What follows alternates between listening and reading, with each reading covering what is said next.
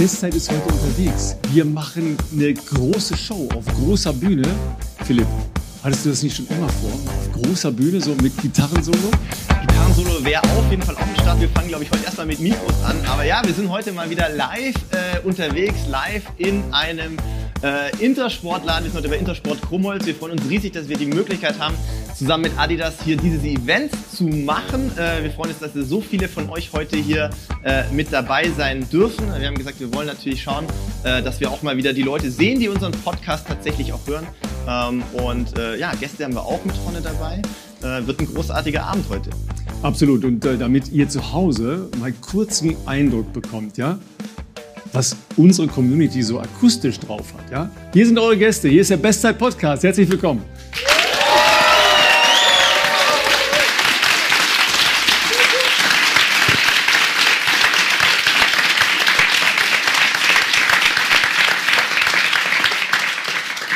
So, ich kann ja sagen, an dieser Stelle haben wir den ersten Tonschnitt gemacht. Nach 35 Minuten ebbte der Applaus ab. Es waren die Getränke leer. Es war aber sehr schön gewesen. Ja, äh, wir sagen erstmal Hallo zu unseren äh, beiden Gästen, die heute bei uns sind. Ja, Michael, Category Manager für Intersport. Äh, kannst du gleich noch erklären, was das alles bedeutet? Die entscheidende Frage für mich ist ja, du hast mal einen sehr schönen Sport gemacht, also Basketball. Und jetzt bist du Marathonläufer. Was ist schiefgelaufen? Wo bist du, wo bist du falsch abgebogen? Vom Netz zum, vom Netz zum Laufschuh, ja, genau. Ähm, nö, die Spaß an der Freude, äh, die Spaß an der Freude, Spaß, äh, Freude am Laufen, sagen wir es so, habe ich schon immer gemacht, damals beim Fußball auch. Äh, wenn der Trainer sagt, heute ist Laufeinheit und der Michael macht das Lauftraining, haben immer alle gestöhnt, oh, jetzt müssen wir schon wieder einen Halbmarathon laufen und so weiter und so fort. Nee, und äh, ich war da vorne immer mit dabei und ähm, Spaß halt am, am Laufen gehabt beim Fußball und nach der Fußballkarriere halt das Ganze ausgebaut und jetzt, ähm, ja, laufe ich den einen oder anderen Marathon. Unvorstellbar. ja, wir haben hier vorne noch jemanden mit dabei, den ich persönlich schon ganz lange kenne, nämlich äh, Götz Hohaus von Adidas. Äh, du bist 22 Jahre schon bei Adidas. Ich habe gerade mal elf Jahre, wo ich hier mit Adidas zusammenarbeiten darf. Äh, du bist verantwortlich für Brand und Product Learning und bist natürlich nebenbei auch begeisterter Marathonläufer. Du bist auch inzwischen viel in den Bergen unterwegs läuferisch. Du coachst auch ab und zu die Mitarbeiter, die auf deine Expertise zurückkommen möchten. Ähm, ja, herzlich willkommen hier ähm, erzähl mal ein bisschen, was ist so äh, dein, ähm, wie soll ich sagen, Arbeitsalltag? Weil du hast ja davor auch schon viele Sachen gemacht. Und ähm, ja, was macht man in 20 Jahren bei Adidas? Philipp, vielen Dank. Ähm, ja, was machen wir 22 Jahre bei Adidas? Ich kann vielleicht mal von letzter Woche hatten wir auch ein wunderbares Running Camp, wo auch hier Mitarbeiter vom Intersport Krummholz dabei waren da haben wir dann gesagt, wir machen ein Running Camp, um die Menschen mitzunehmen für Adidas. Wir waren bei uns auf dem Campus, waren in einem wunderbaren Homeground-Gelände, wo es toll ist zu wohnen. Da wohnt normalerweise im Sommer jetzt wieder der DFB. Vor ein paar Wochen haben da die All Blacks auch gewohnt. Und da haben dann Menschen in den Zimmern geschlafen, wo vielleicht Mats Hummels was an die Wand schreibt. Und das war schon mal sehr, äh, das war klasse für die Leute, eine tolle Erfahrung. Entschuldigung, ich habe eine Frage. Kann der schreiben? Der also kann, der kann also ist, das, ist das nicht ein Fußballspieler aus der Nähe von Lüdenscheid? Das, sowas war das so, ne? Ich glaube, er kommt ungefähr daher, ja. Ja, aber es war, geht ja nur um kleine Nachrichten, die er an die Wand schreiben soll, vielleicht für die Menschen, die da wohnen. Und dann haben wir ein bisschen was über History erzählt und dann haben wir natürlich über das neue Produkt gesprochen, haben zusammen tolle Abend verbracht und hatten da auch tolle Gäste. Und ähm, ja, und dann an meiner Rolle war es natürlich dann, den Leuten das Richtige zu den Produkten zu erzählen, damit dann am Ende entweder die Mitarbeiter zum Beispiel vom Krummholz das natürlich wissen oder bei uns die Produkttrainer oder die Brand Ambassadors, damit die es dann am Ende dem Handel weitergeben. Was steckt dann in den Schuhen, in den Produkten drin? Das ist ein Ausschnitt von den 22 Jahren. Weil ich, das mache ich aber nicht nur. Also ich bin nicht nur auf Camps und habe schöne Abende. das heute. Ist eigentlich Götz Job, dass er ständig äh, über seine Leidenschaft beim, äh, ja. über das Laufen sprechen darf. Ähm, du hast natürlich über all die Jahre natürlich schon wahnsinnig viel ähm, verschiedene Produkte und Evolutionen miterlebt. Ich erinnere mich, dass wir auch schon ab und an äh, gewisse Produkte gemeinsam vorstellen durften. Da schadet sicherlich nicht, wenn man selber auch gerne läuft, oder? Und eine Affinität zum Laufen und äh, vielleicht auch für Laufschuhe hat. Deswegen bin ich eigentlich dahin gekommen, genau. Wegen dem Laufen und wegen dem Spaß daran. Und äh, das wissen wahrscheinlich ganz viele. Alles, was du irgendwie mit Leidenschaft, mit Spaß machst und kannst das dann mit deinem Job verbinden, dann ist es schon ziemlich cool und ziemlich geil. Wenn du sagst, ich gehe laufen und du ist vielleicht doch noch eine Arbeitszeit, aber du gehst damit anderen laufen und dann ist es gar kein Arbeiten, sondern dein Hobby. Das ist schon toll, wenn du das kannst. Und äh, das macht Spaß bei Adidas. Sag mal, Götz, ich habe äh, eine Frage. Wenn jetzt Leute aus unserer Community sagen würden, äh, oh ja, auf den Campus, da würde ich auch mal gerne. Und äh, von Götz mal ne, durch die heiligen Hallen geführt werden oder den ein oder anderen Sportler, der zufällig da ist. Also es muss jetzt ja nicht unbedingt ein Fußballer sein, das könnte ja auch ein richtiger Sportler sein. Ja. ähm, funktioniert das? Also kann man sagen, okay, äh, ich melde mich mit einer kleinen, größeren Gruppe bei euch an und äh, gibt solche Programme bei Adidas? Also man kann, ich kann privat, kann ich tatsächlich äh, private Personen einladen als mhm. privat und dann ist es nicht Business. Ähm, es ist tatsächlich nicht ganz genau raus, wie groß kann die Gruppe dann sein und wo dürfen wir überall hin. Weil es gibt natürlich bei uns in Herzogen auch, das ist das Headquarter, da gibt es ein Innovation Lab und da wird schon an Schuhen gearbeitet für 2025 Winter. Ähm, da würden wir gerne hin, ja. Da würde ich gerne hin. Also da kann ich vorwegnehmen, das hat zehn Jahre gedauert, dass ich das erste Mal rein durfte, ähm, um da mal so einen Eindruck zu bekommen. Aber das war besonders, Philipp, ne? da reinzukommen. Super krass. also ich meine, man hört natürlich viel davon und ab und an hat man vielleicht auch mal ähm, einen Prototypen in der Hand oder darf da ein Feedback zu geben, äh, was vielleicht noch helfen kann, den Schuh noch besser zu machen. Das alles ist ja eh schon eine Ehre, aber ich sag mal, wenn man dann weiß, was für Leute da arbeiten, man kennt die ja teilweise auch persönlich, ist es trotzdem nicht so einfach, da einfach reinzukommen. Ähm, auch für Adidas-Mitarbeiter übrigens nicht, ne? Es gibt ganz viele Adidas-Mitarbeiter, die sind zehn Jahre bei Adidas und waren noch nie da drin und dann sind die Kollegen immer bemüht, alles wegzuräumen, wenn irgendwelche externen Gäste kommen. Alle weißen Schuhe Steht noch weg, irgendein Schuh, der gibt es erst in zwei Jahren ja. und das soll natürlich nicht sein. Aber es ist immer eine gute Reise irgendwie. also heute hat ja jeder ein Handy dabei, logischerweise, und würde ja alles sofort äh, festhalten. Da war nicht, da war nicht, klar, nicht. Ne? Da, da, dazu Thema Handicap vielleicht kurz eine äh, Anekdote äh, anführen. Es war äh, Road to Records, glaube ich, letztes Jahr, ähm, wo ich äh, zum Teil natürlich für Adidas ein paar Sachen äh, auch moderieren durfte und, äh, und Gäste begleiten durfte. Wir hatten aber auch natürlich immer den Anspruch, wenn wir am Campus sind und dann sowas Cooles wie Road to Records ist, dass man natürlich versucht, diese Atmosphäre einzufangen und ähm, vielleicht auch den einen oder anderen Weltstar vor die Kamera zu bekommen. Das heißt, wir hatten ähm, Felix, der irgendwo auch im Publikum ist, Felix und ich hatten einen Videografen mit dabei, weil wir brauchen jemanden, der das dann auch dementsprechend aufbereitet. Und dort ergab sich dann relativ spontan die Möglichkeit, in dieses Innovation Lab reinzukommen.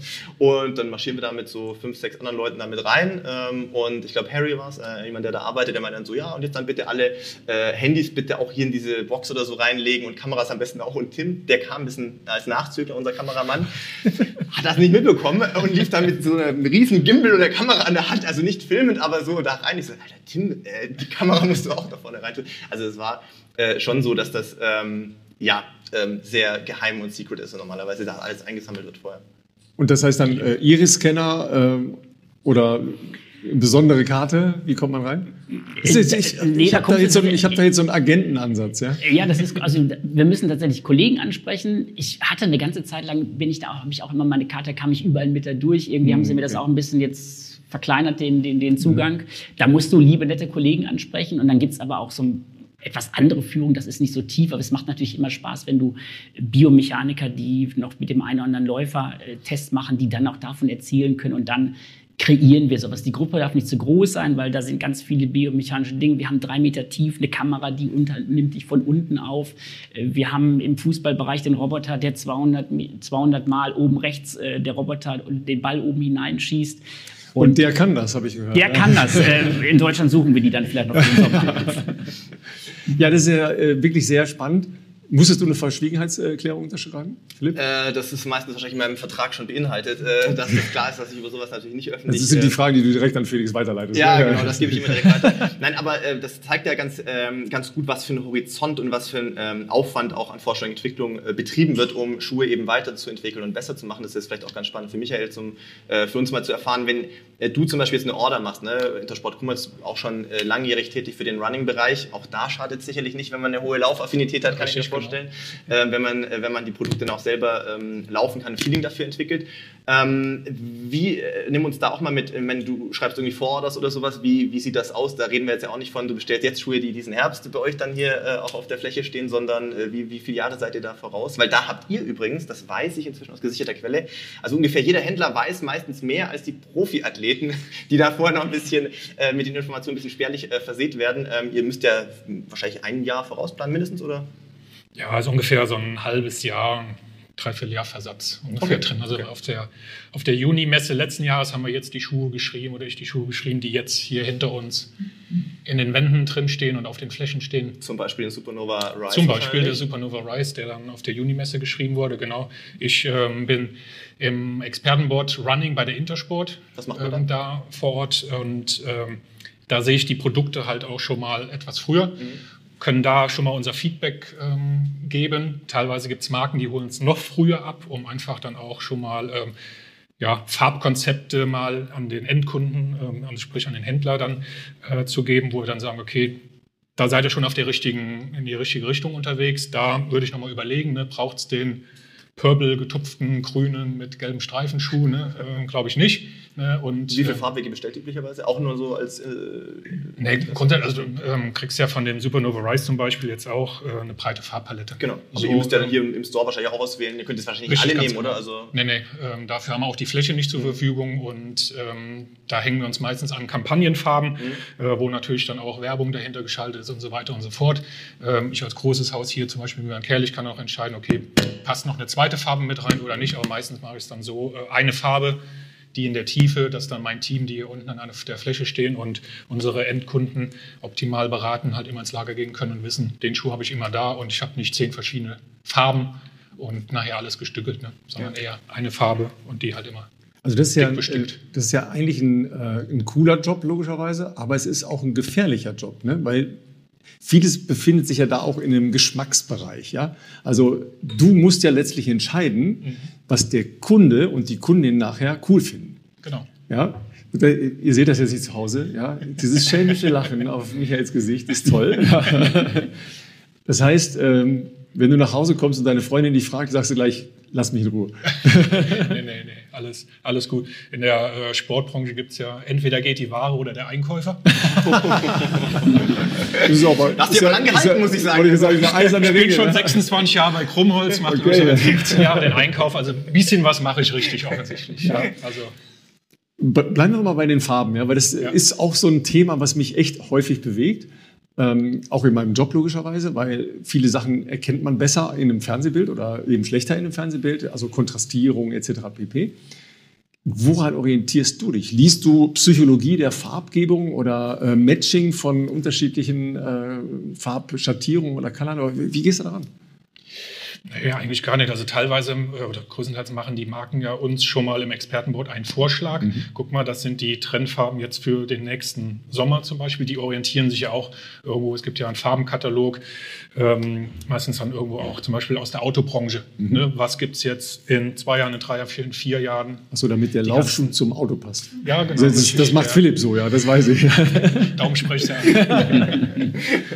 Und ähm, ja, da in die Richtung gehen halt dann auch diese Farbthemen in, mhm. der, äh, in der Running-Industrie zum Beispiel, aber auch die ganze Textilien, die dann auch abgestimmt ist auf, ja. die, auf die Schuhe, dass es halt einen Head-to-Toe-Ansatz dann dementsprechend gibt und äh, der Kunde dann auch für seinen Sport halt ganzheitlich sein Outfit dann äh, auf den Flächen findet. Ja, also der, der Kontakt geht ja von dir jetzt logischerweise erstmal mhm. in Richtung der Brands, ja? Genau. Aber es wäre wahrscheinlich auch ganz gut, wenn du eine Idee hast, was der Kunde halt tatsächlich macht. Ja, wie oft bist du hier im, im Laden tatsächlich? Ähm, also wir Einkäufer haben gerade hier bei, bei Krummer sind äh, zumindest einmal im Monat wirklich mit auf der Fläche, mhm. gerade an einem starken Tag oder wenn wir irgendwelche Aktionen haben, wie äh, wir machen ja auch hier äh, Running Days zum Beispiel oder Saisoneröffnungen mit äh, Running Marken, wo halt dann auch ähnlich wie hier so ein bisschen was dann äh, geboten ist, ne, von, ähm, sagen wir auch von Adidas, gibt so ein besonderes Smoothie Bike ne, zum Beispiel. Wenn wir das kurz sagen, Entschuldigung, dass ich kurz unterbreche. Natürlich. Ja. Er musste nicht hier sein heute Abend. Er ist freiwillig. Ich bin freiwillig. Ja, das ist, äh, das ist ja wirklich spannend, weil du machst ja nachher dann die Entscheidung. Ja? Also dann, dann, heißt genau. es äh, Peng und dann sind die Sachen da und dann ne, kommen sie entweder direkt in den Sale-Bereich oder nicht. Ne? Nee, das da nicht. Wie gesagt, dafür gibt es dann halt äh, das Expertenboard. Ich äh, tausche mich äh, einmal mit den Marken aus, aber auch mit anderen Mitgliedern, mit anderen Einkaufskollegen. Ähm, wer vor der Order, wenn die schon Marken gesehen haben oder die neuesten Laufschuhe hier, wie siehst du äh, Adidas jetzt, ähm, passen die Farben für dich? Ne? Ich habe da vielleicht noch vielleicht ein bisschen Bedenken. Und äh, so mache ich mir dann insgesamt ein Bild, natürlich dann auch, äh, was in der, in der Presse, gerade äh, dann auch in der Fachpresse dann so, so ein bisschen steht, wie gesagt, und über das Expertenboard, über die Messen, mache ich mir dann so mein gesamtes Bild und dann entscheide ich für Chromholz. Mhm. So, das ist der Schuh in der Farbe und den, den featuren wir jetzt erstmal äh, vorrangig. Genau. Ne? Also es gibt ja neben dem Präsenz-Ding ähm, hier, ich darf das mal ganz kurz sagen, ja, für alle zu Hause, ein gigantisch großer Laden. Ja, ganz gut. Guck mal, da haben wir gleich einen Tonaussetzer, wenn ich gigantisch sage. Nee, doch nicht, lag nicht da dran. Ja, aber sehr, sehr coole Verkaufsflächen und ich habe euer Outdoor-Bereich noch gar nicht gesehen. Da muss ich aber noch hin nachher, sage ich dir jetzt schon. Ja. Ähm, da passiert ja eine Menge in so einem Laden. Ne? Also da, das ist schon eine Verantwortung, die du da mit dir rumschleppst. Aber gut, nach 26 Jahren sieht man das wahrscheinlich gar nicht mehr so, ne? Ähm, jein, also es ist immer noch aufregend. Ja. Also ähm, mir macht der, die Arbeit richtig. Das jetzt, mir macht die Arbeit Spaß, auch wenn es hier äh, krummelt. Und äh, Running ist ja nicht nur, äh, also Running ist einfach meine Leidenschaft. Ne? Also ich äh, bin begeisterter Läufer und kann mich halt hier in der Ware ähm, halt äh, ja, auf gut Deutsch austoben mhm. und ähm, irgendwo dann auch, äh, auch wiederfinden. Und ich habe ja noch andere Warenbereiche halt zu verantworten und auch da macht es mir riesen Spaß. Und wo du sagst, halt die 2200 Quadratmeter. Ich bin Gott sei Dank nicht alleine dafür verantwortlich, da habe ich noch Einkaufskollegen für. Ja, und ja. Vielleicht ähm, da anschließend, weil über eure persönliche Leidenschaft äh, beim Laufen kommen wir natürlich noch zu sprechen, was ihr schon so gemacht habt natürlich. Das ist ja auch für alle, die hier sind, sicherlich spannend. Ähm, aber jetzt, wenn wir gerade zum äh, Supernova Rise vielleicht nochmal zurückkommen, das ist natürlich jetzt ein großer Schritt gewesen, ähm, eine Neueinführung von einem Modell. Und ähm, da ist jetzt vielleicht für dich, äh, oder würde mich interessieren bei dir, Götz, ist es da, also kommst du und dein Team da schon ins Spiel, dass ihr zum Beispiel ähm, proaktiv sozusagen auf so Einkäufer vorgeht, um das schon zu vermitteln, weil da geht es jetzt nicht drum, es gibt einfach nur, das ist das Modell 17 jetzt, davor gab es äh, 16 und äh, es gibt hauptsächlich ein Color-Update, sondern das ist ja jetzt mal äh, komplett äh, anderes Modell und da könnte ich mir vorstellen, sind ja vielleicht auch erstmal manche Einkäufer vielleicht vorsichtig, die man vielleicht erstmal überzeugen muss, ähm, das ist ein geiler Schuh und ihr braucht den unbedingt.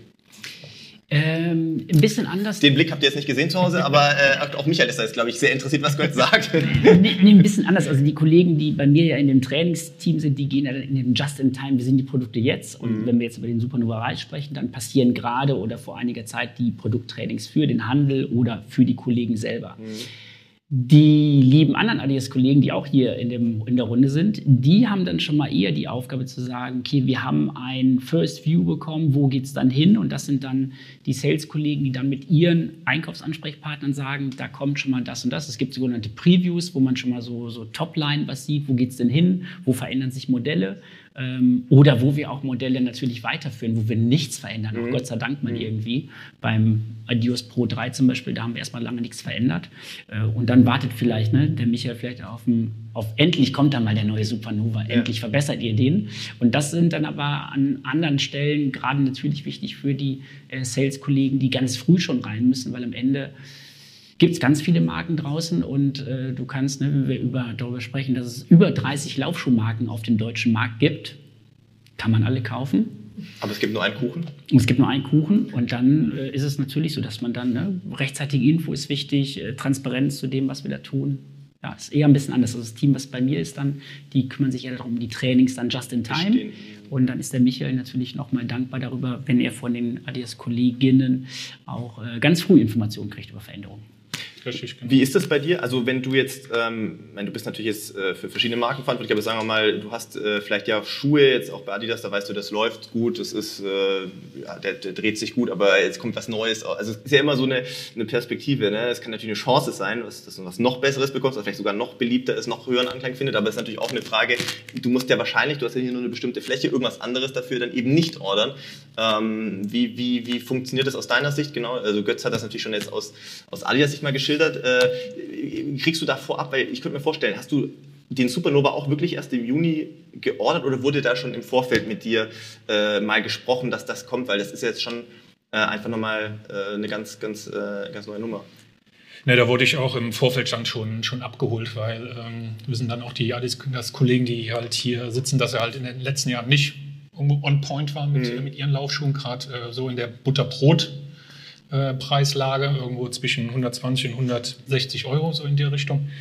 Ähm, und da wurde ich halt schon frühzeitig abgeholt, hier guck mal, das haben wir vor, das kommt, das kommt wieder, mhm. weil Supernova, erinnere ich mich, damals in der Ausbildung bei mir, ich habe ja halt hier Ausbildung gemacht, als kleiner Azubi, äh, auch hier angefangen und äh, weiß, dass wir halt früher Tonnen von diesem Supernova rauf und runter Legenden, verkauft Legendenmodell ja, genau. gewesen. Ja. Und dann wurde er halt irgendwann mal äh, vom Markt genommen, da kam was Neues, weil halt was Neues, Frisches halt auf den Markt musste und das hat halt ne, nicht mehr so funktioniert und wir haben eigentlich gehofft, dass so ein Schuh irgendwann wieder kommt. Selbst die Mitarbeiter hier unten auf der Fläche waren froh, wie ich denen dann wieder erzählen konnte, hier guck mal, das habe ich von Adidas gehört, das mhm. haben sie vor und ähm, ja, Jubelstürme ist jetzt vielleicht das falsche Wort, aber in die Richtung ging es dann schon mal. Ja. Und um dann äh, auf Götz dann äh, drauf einzugehen, unsere äh, Mitarbeiterinnen und Mitarbeiter waren ja zum Beispiel in Herzogenaurach äh, zum Test, die kamen halt begeistert wieder, wie die schwersten Schuhe halt hier in der Wand standen, die sind reingeschlüpft und gesagt, boah, das ist jetzt mal wieder ein Adidas-Schuh. Ja, blöd deutsch gesagt, wo man mal wieder mit richtig laufen gehen kann. Der fühlt sich super an, ne? hat äh, eine geile Dämpfung drunter, ich äh, kriege einen Bounce.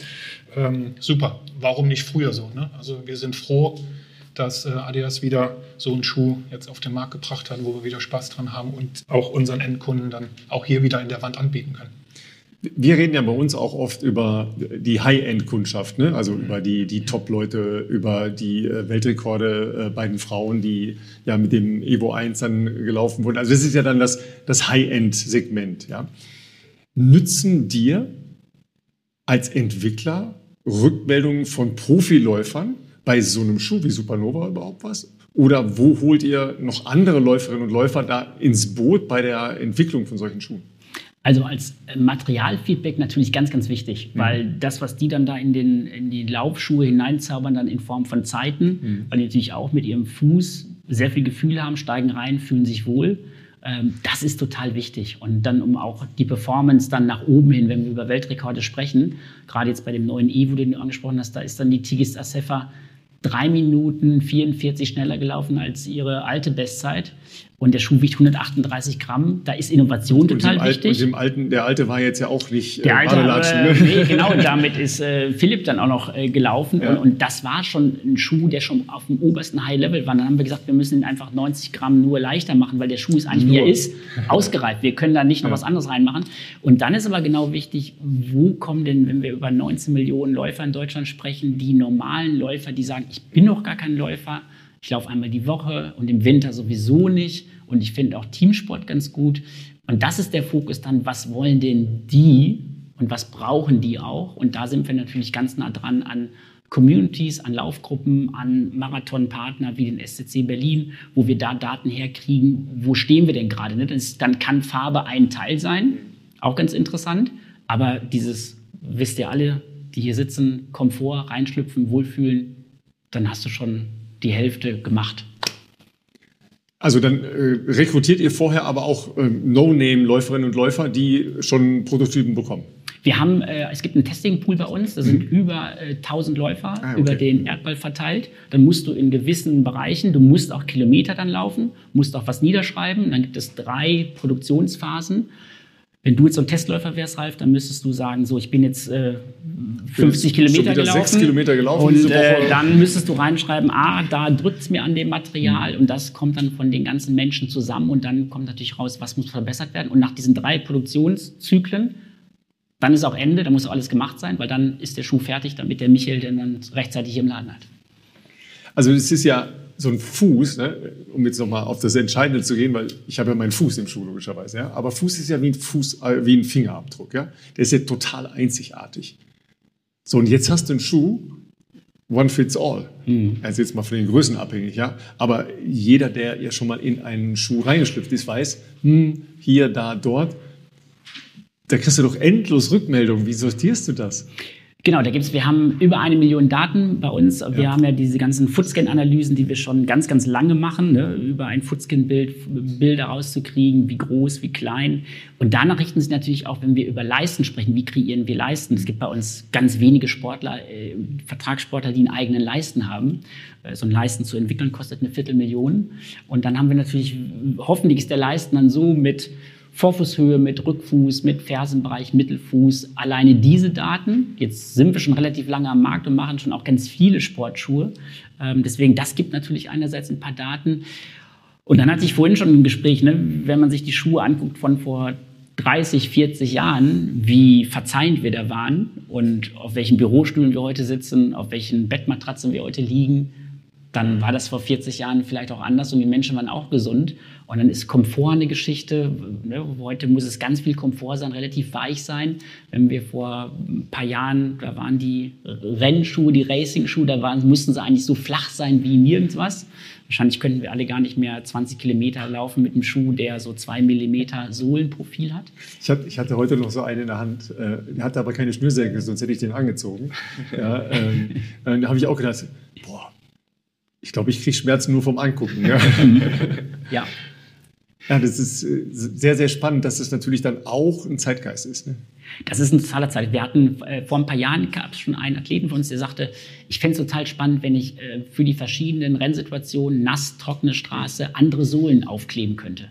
Einfach das, das, haben wir aber, das haben wir mit dem Evo ja mit, äh, genau. mit Amana, mit Amana, vor, mit Amana ja, vor Berlin haben wir schon zwei Optionen vorhanden waren. Ja. Da gab es dann, das war klar, dass es 18 Grad ist irgendwie mhm. in der Spitze und die Tigis Acefa ist die ihr bekannte Kontinentalaußensohle gelaufen mhm. und der Amandal hat diese Flüssiggummisohle, mhm. die wirklich wie ein Tischtennisbelag ist, der hat die ausgewählt und die Idee war bei der Tigis Asef, er sagt, ich kenne diese Sohlenstruktur, mhm. obwohl es nicht regnet, ich fühle mich da irgendwie mehr zu Hause mhm.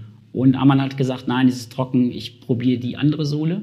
Und, äh, erfolgreich ja, waren beide am Ende. Erfolgreich waren beide. Deutscher Rekord 204,58 ja. für den Amanal und eine 211 für die Tigist. Also das war allerdings auch tatsächlich ein Aha-Erlebnis. Ja? Also als äh, Philipp den Schuh, äh, den wir ja im Podcast auch ähm, produziert, äh, Quatsch, äh, vorgeführt haben, produziert haben. Wir haben den Podcast produziert und haben dann selber geklebt. So, ihr wisst das, ne? Ich hatte da noch ein Stück Tesa-Crepe, habe ich da draufgeklebt, war super.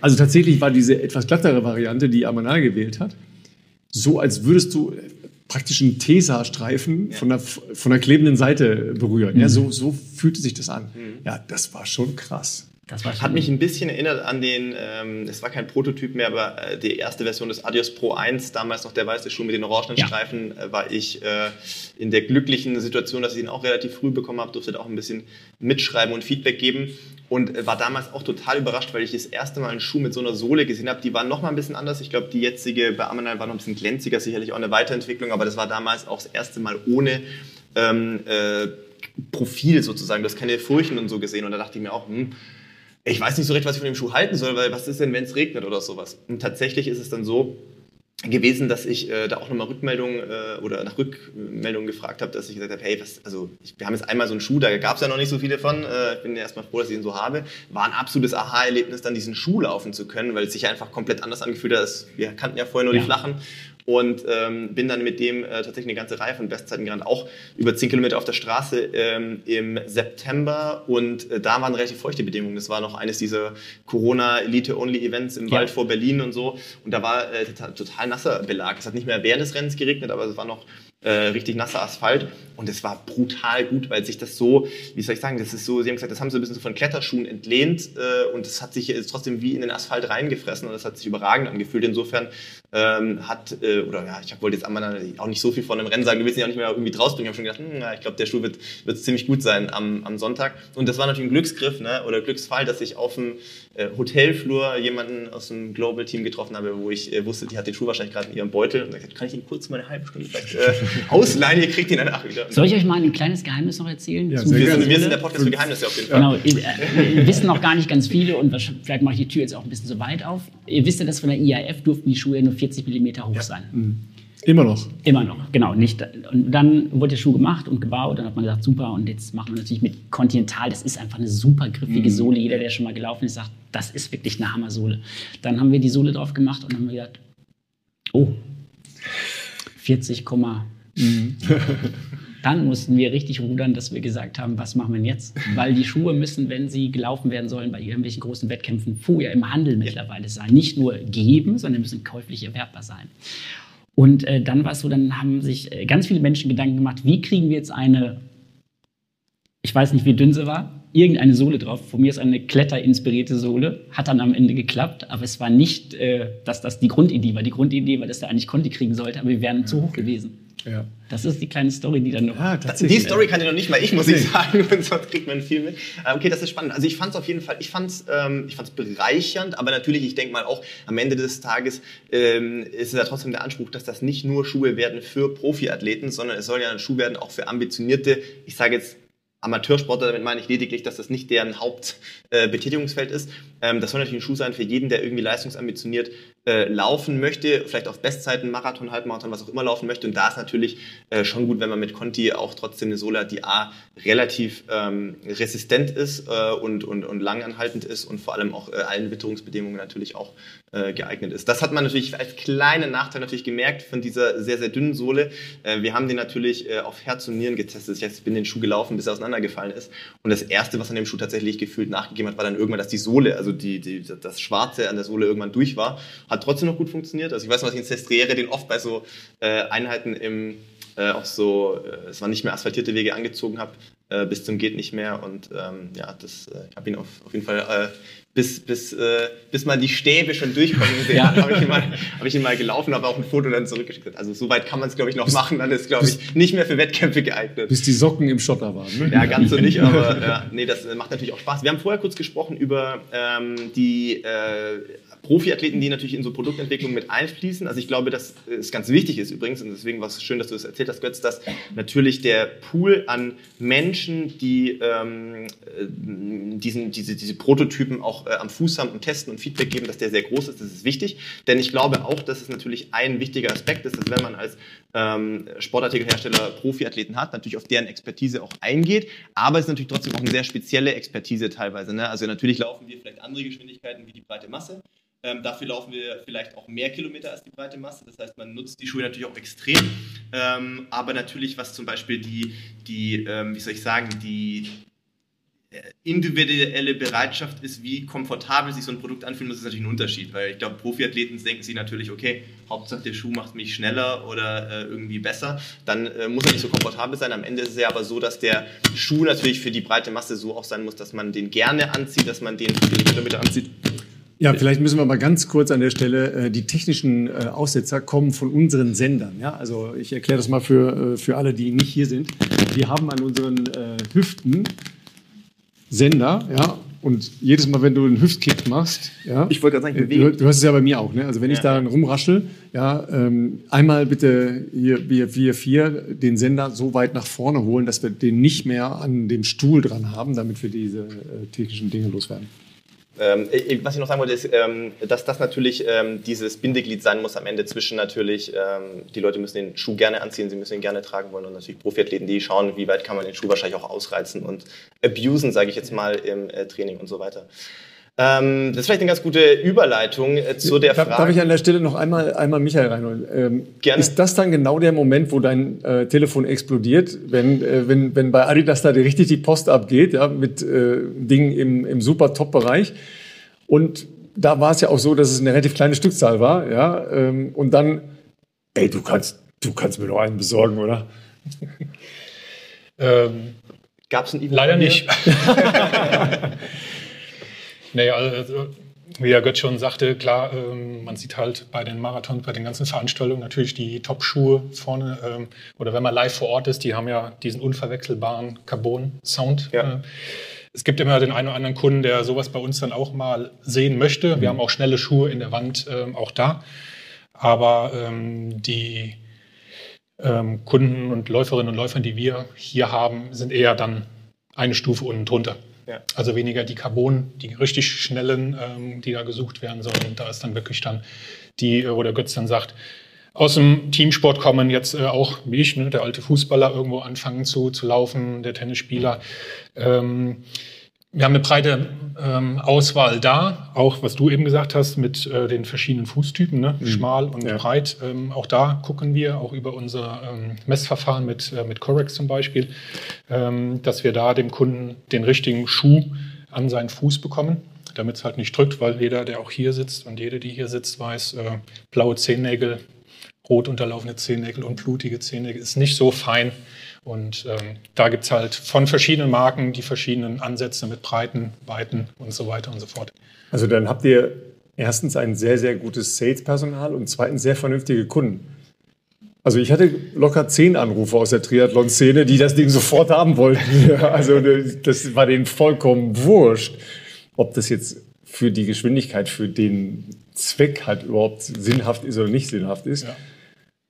Damit kann man Weltrekord laufen. Hallo, das reicht. Das reicht, um 500 Euro in den Schuh zu Aber wenn der Kunde dann bei uns mal in den Schuh reingestiegen ist Ja, und mal seine dann so, zwei, drei oh. Meter hier gemacht haben, dann wusste er ganz schnell, okay, äh, ich habe vielleicht doch noch nicht die Technik oder die Geschwindigkeit, ich gehe noch mal eine Stufe zurück und bin dann in zwei Jahren wieder bei euch und kaufe mir dann den Carbon-Schuh. Es ist, ja, es ist ja auch wichtig, wie du gesagt hast, äh, und das muss man vielleicht auch sagen, äh, bei uns Profiathleten, am Ende wird oft drüber gesprochen, äh, mit den Schuhen, äh, mit denen du deine Wettkämpfe läufst. Das sind natürlich die Schuhe, die sind immer im Fokus, die sieht man vielleicht im Fernsehen, die sieht man auf Social Media. Das sind die Schuhe, ähm, mit denen du vielleicht als Athlet ja auch diese positiven Erinnerungen verbindest. Aber am Ende des Tages ist natürlich die prozentuale Zeit, die du diesen Schuhen verbringst, auch im Trainingsprozess natürlich verschwindend gering gegenüber den Schuhen, die du eigentlich in deinem Trainingsalltag trägst, wo wir sagen, wahrscheinlich 80 Prozent der Wochenkilometer, die machst du natürlich in Schuhen, ähm, wo du deine, deine entspannten Dauerläufe, für uns damals entspannten, jetzt ist mein entspannt auch nochmal entspannter geworden, aber ähm, die du natürlich in diesem Bereich absolvierst. Und das ist natürlich genauso ein Bereich, wo zum Beispiel jetzt auch der Supernova Rise äh, natürlich ähm, äh, genau reinkommt. Ähm, ich würde vielleicht noch kurz, äh, bevor wir vielleicht auf den Schuh selber kommen, noch gerne wissen wollen, aber das natürlich beide an Götz und an Michael. Ihr könnt euch überlegen, welcher wer zuerst antworten möchte. Ich versuche mich so wenig wie möglich zu bewegen. Ähm, was macht für euch denn eigentlich den perfekten Schuh aus? Jetzt mal losgelöst davon, ob äh, jetzt für einen Wettkampf oder so fürs äh, Privat nach der Arbeit laufen gehen. Was ist für euch denn da so Aspekte, die da wichtig sind? Also ich glaube, Komfort und äh, Passform, Sitz, das sind, glaube ich, so unschlagbare Dinge. Ich glaube, dieses, ne, der gute Sitz so im Fersenbereich, ähm, dass du guckst, wie breit ist mein Fuß, wie, wie passt dann das Abrollverhalten, dass, ich, dass ich die Zehenbox nicht zu weit ist. Also der soll schon gut sitzen. Ne? Wenn dann gerade jünger, älter werdende Läufer, dann sind die Füße mal irgendwann 50 Jahre auf der Welt, dann sehen die auch nicht mehr aus wie mit 20, dann hat jeder so seine Eigenheit. Ich glaube, Sitz, Passform und mittlerweile, glaube ich, auch gar nicht mit wegzudenken, eine wirklich gute Dämpfung. Und dann von mir ist das Thema Rutschfestigkeit, Griffigkeit bei ganz vielen Sachen. Das sind so die drei, vier für mich am wichtigsten. Farbe wäre mir Nach egal, ja. Bei dir, Michael? Kann ich mich eigentlich nur anschließen. Für mich persönlich reinschlüpfen und wohlfühlen. Mhm. Also wenn ich mir einen neuen Laufschuh kaufe, ähm, ich musste ihn, ihn fühlen. Also sobald er irgendwo schon was drückt und früher hat man gesagt, ja, ja, der läuft sich ja ein. Mhm, Ja, Äh, kennt ja, ja, ja voll. du auf jeden Fall. Ich weiß nicht. Ich Deine Marathon-Karriere ich hab- startet ja Ich erst. habe sehr viele Schuhe. Das stimmt tatsächlich. Ich habe vorhin den Kofferraum gesehen, da dachte ich mir auch, ob Ralf möchte heute vielleicht Schuhe verkaufen, aber Naja, auch dann der Fersensitz vor allem, ähm, wo man dann sagt, ja klar, man soll die Laufschuhe natürlich nachmittags kaufen, wenn der Fuß seine optimale Ausdehnung äh, dann hat und ähm, da halt schon schlupft, ja, ja, machst einen dicken Socken rein. Nee, der muss direkt von Anfang an, direkt mit der perfekten Socke ähm, so sich richtig gut anfühlen. Ähm, ja, und dann wird's auch meistens der. Und dann kommt ähm, halt, ähm, was halt in ihm steckt, ne? von, der, von der Dämpfung her, was will ich machen? Ne? Will ich wieder schneller unterwegs? Weniger äh, Dämpfung vielleicht unten drunter, ähm, schobe ich meine Kilometer, dann habe ich dann eher vielleicht mal ein bisschen mehr Dämpfung unten drunter. wie viele Schuhe läufst du parallel circa? Nur, dass wir mal so eine Hausnummer haben. Bei Götz frage ich nicht, der hat wahrscheinlich eh alle Modelle, die es gibt, schätze ich mal. Äh, aber läufst du, na, hast du ein, hast du, nee, also wirklich, hast du, hast du ein Paar, dass du, also weil du sagst, du verliebst dich in ein Paar und dann läufst du immer das, das eine Paar oder hast du schon zwei, drei oder hast du 20? Ich meine, ja Also ich habe mehr. Laufschuhe wie meine Frau Handtaschen. Okay, alles klar. Habe ich fast gedacht, ja. Also mittlerweile, glaube ich, braucht man einen eigenen Schrank. Das ist äh, eine oder- sibyllinische Antwort, aber noch, noch nicht quantifiziert. Das kann natürlich 20 oder auch äh, 50 sein. ne? nee, ich glaube, ich habe äh, so zwischen 40 und 50 Laufschuhe habe ich daheim Das ist. äh, stehen. Okay, deine Frau hat also 38 Handtaschen. Das ist auch Chapeau, sag ich mal. Ne? Und deshalb sind wir oft bei Ikea zu Gast, um neue Schränke zu kaufen. Ja, genau. Also ich wähle Schuhe völlig anders aus. Jetzt bin ich gespannt. Ja, ich wähle die tatsächlich erstmal optisch aus. Also Nach ich, Farbe? Ja. Okay. Also auf jeden Fall müssen sie mir optisch erstmal gefallen. Sonst, also ich würde jetzt Lauflernschuhe, die, äh, die toll sind am Fuß und äh, mir optisch nicht gefallen, würde ich nicht kaufen. Muss ich, muss ich ganz klar sagen. Das heißt, du machst aber dann, bist du eine die Person, die es den Händlern Deshalb hab- richtig schwer macht, den Verkäufern Nee, nee, nee, in der anders, guten anders, Beratung Philipp. sozusagen. Anders, Philipp. Deshalb habe ich, habe ich so viele Schuhe. nee, aber tats ist tatsächlich so. Also ich äh, finde, äh, ich muss mich darin ähm, wohlfühlen, es in, ich gehe damit ja auf die Straße. Ja, also zu Hause habe ich halt auch äh, Pantoffeln mit Kermit-Augen. und so, Also das, ja, aber damit bin ich nicht auf der Straße. Ja. Aber ich, ich, Ja, ich möchte, ich, information. Jetzt habt ihr Fotos, ne? Ja, jetzt habt ihr alle Bilder im Kopf vermacht, ne? Tatsächlich ist das so. Ne? Es ist jetzt nicht nur Farbe, sondern sicher auch Design, äh, Schnitt, wie auch immer, ja, also bestimmte äh, Komponenten, die eine Rolle spielen. Ähm, und da, da sortiere ich tatsächlich auch bestimmte Marken gleich aus, weil das nicht, finde ich nicht optisch ansprechend. Für mich jetzt. Ja, total subjektiv. Ähm, ich schaue jetzt nirgendwo hin, ne? äh, aber auch dann habe ich ja Schuhe, die vielleicht beim Reingehen, ja, wie du sagst, also reinschlüpfen, erster Eindruck, ja, äh, toll passen, aber mit denen ich nicht gut laufen kann. Mit denen ich aber zum Beispiel äh, den ganzen Tag über sehr gut unterwegs bin, ja, was ich auch extrem wichtig finde, dass ich Schuhe habe, mit denen ich den ganzen Tag rumlaufen kann.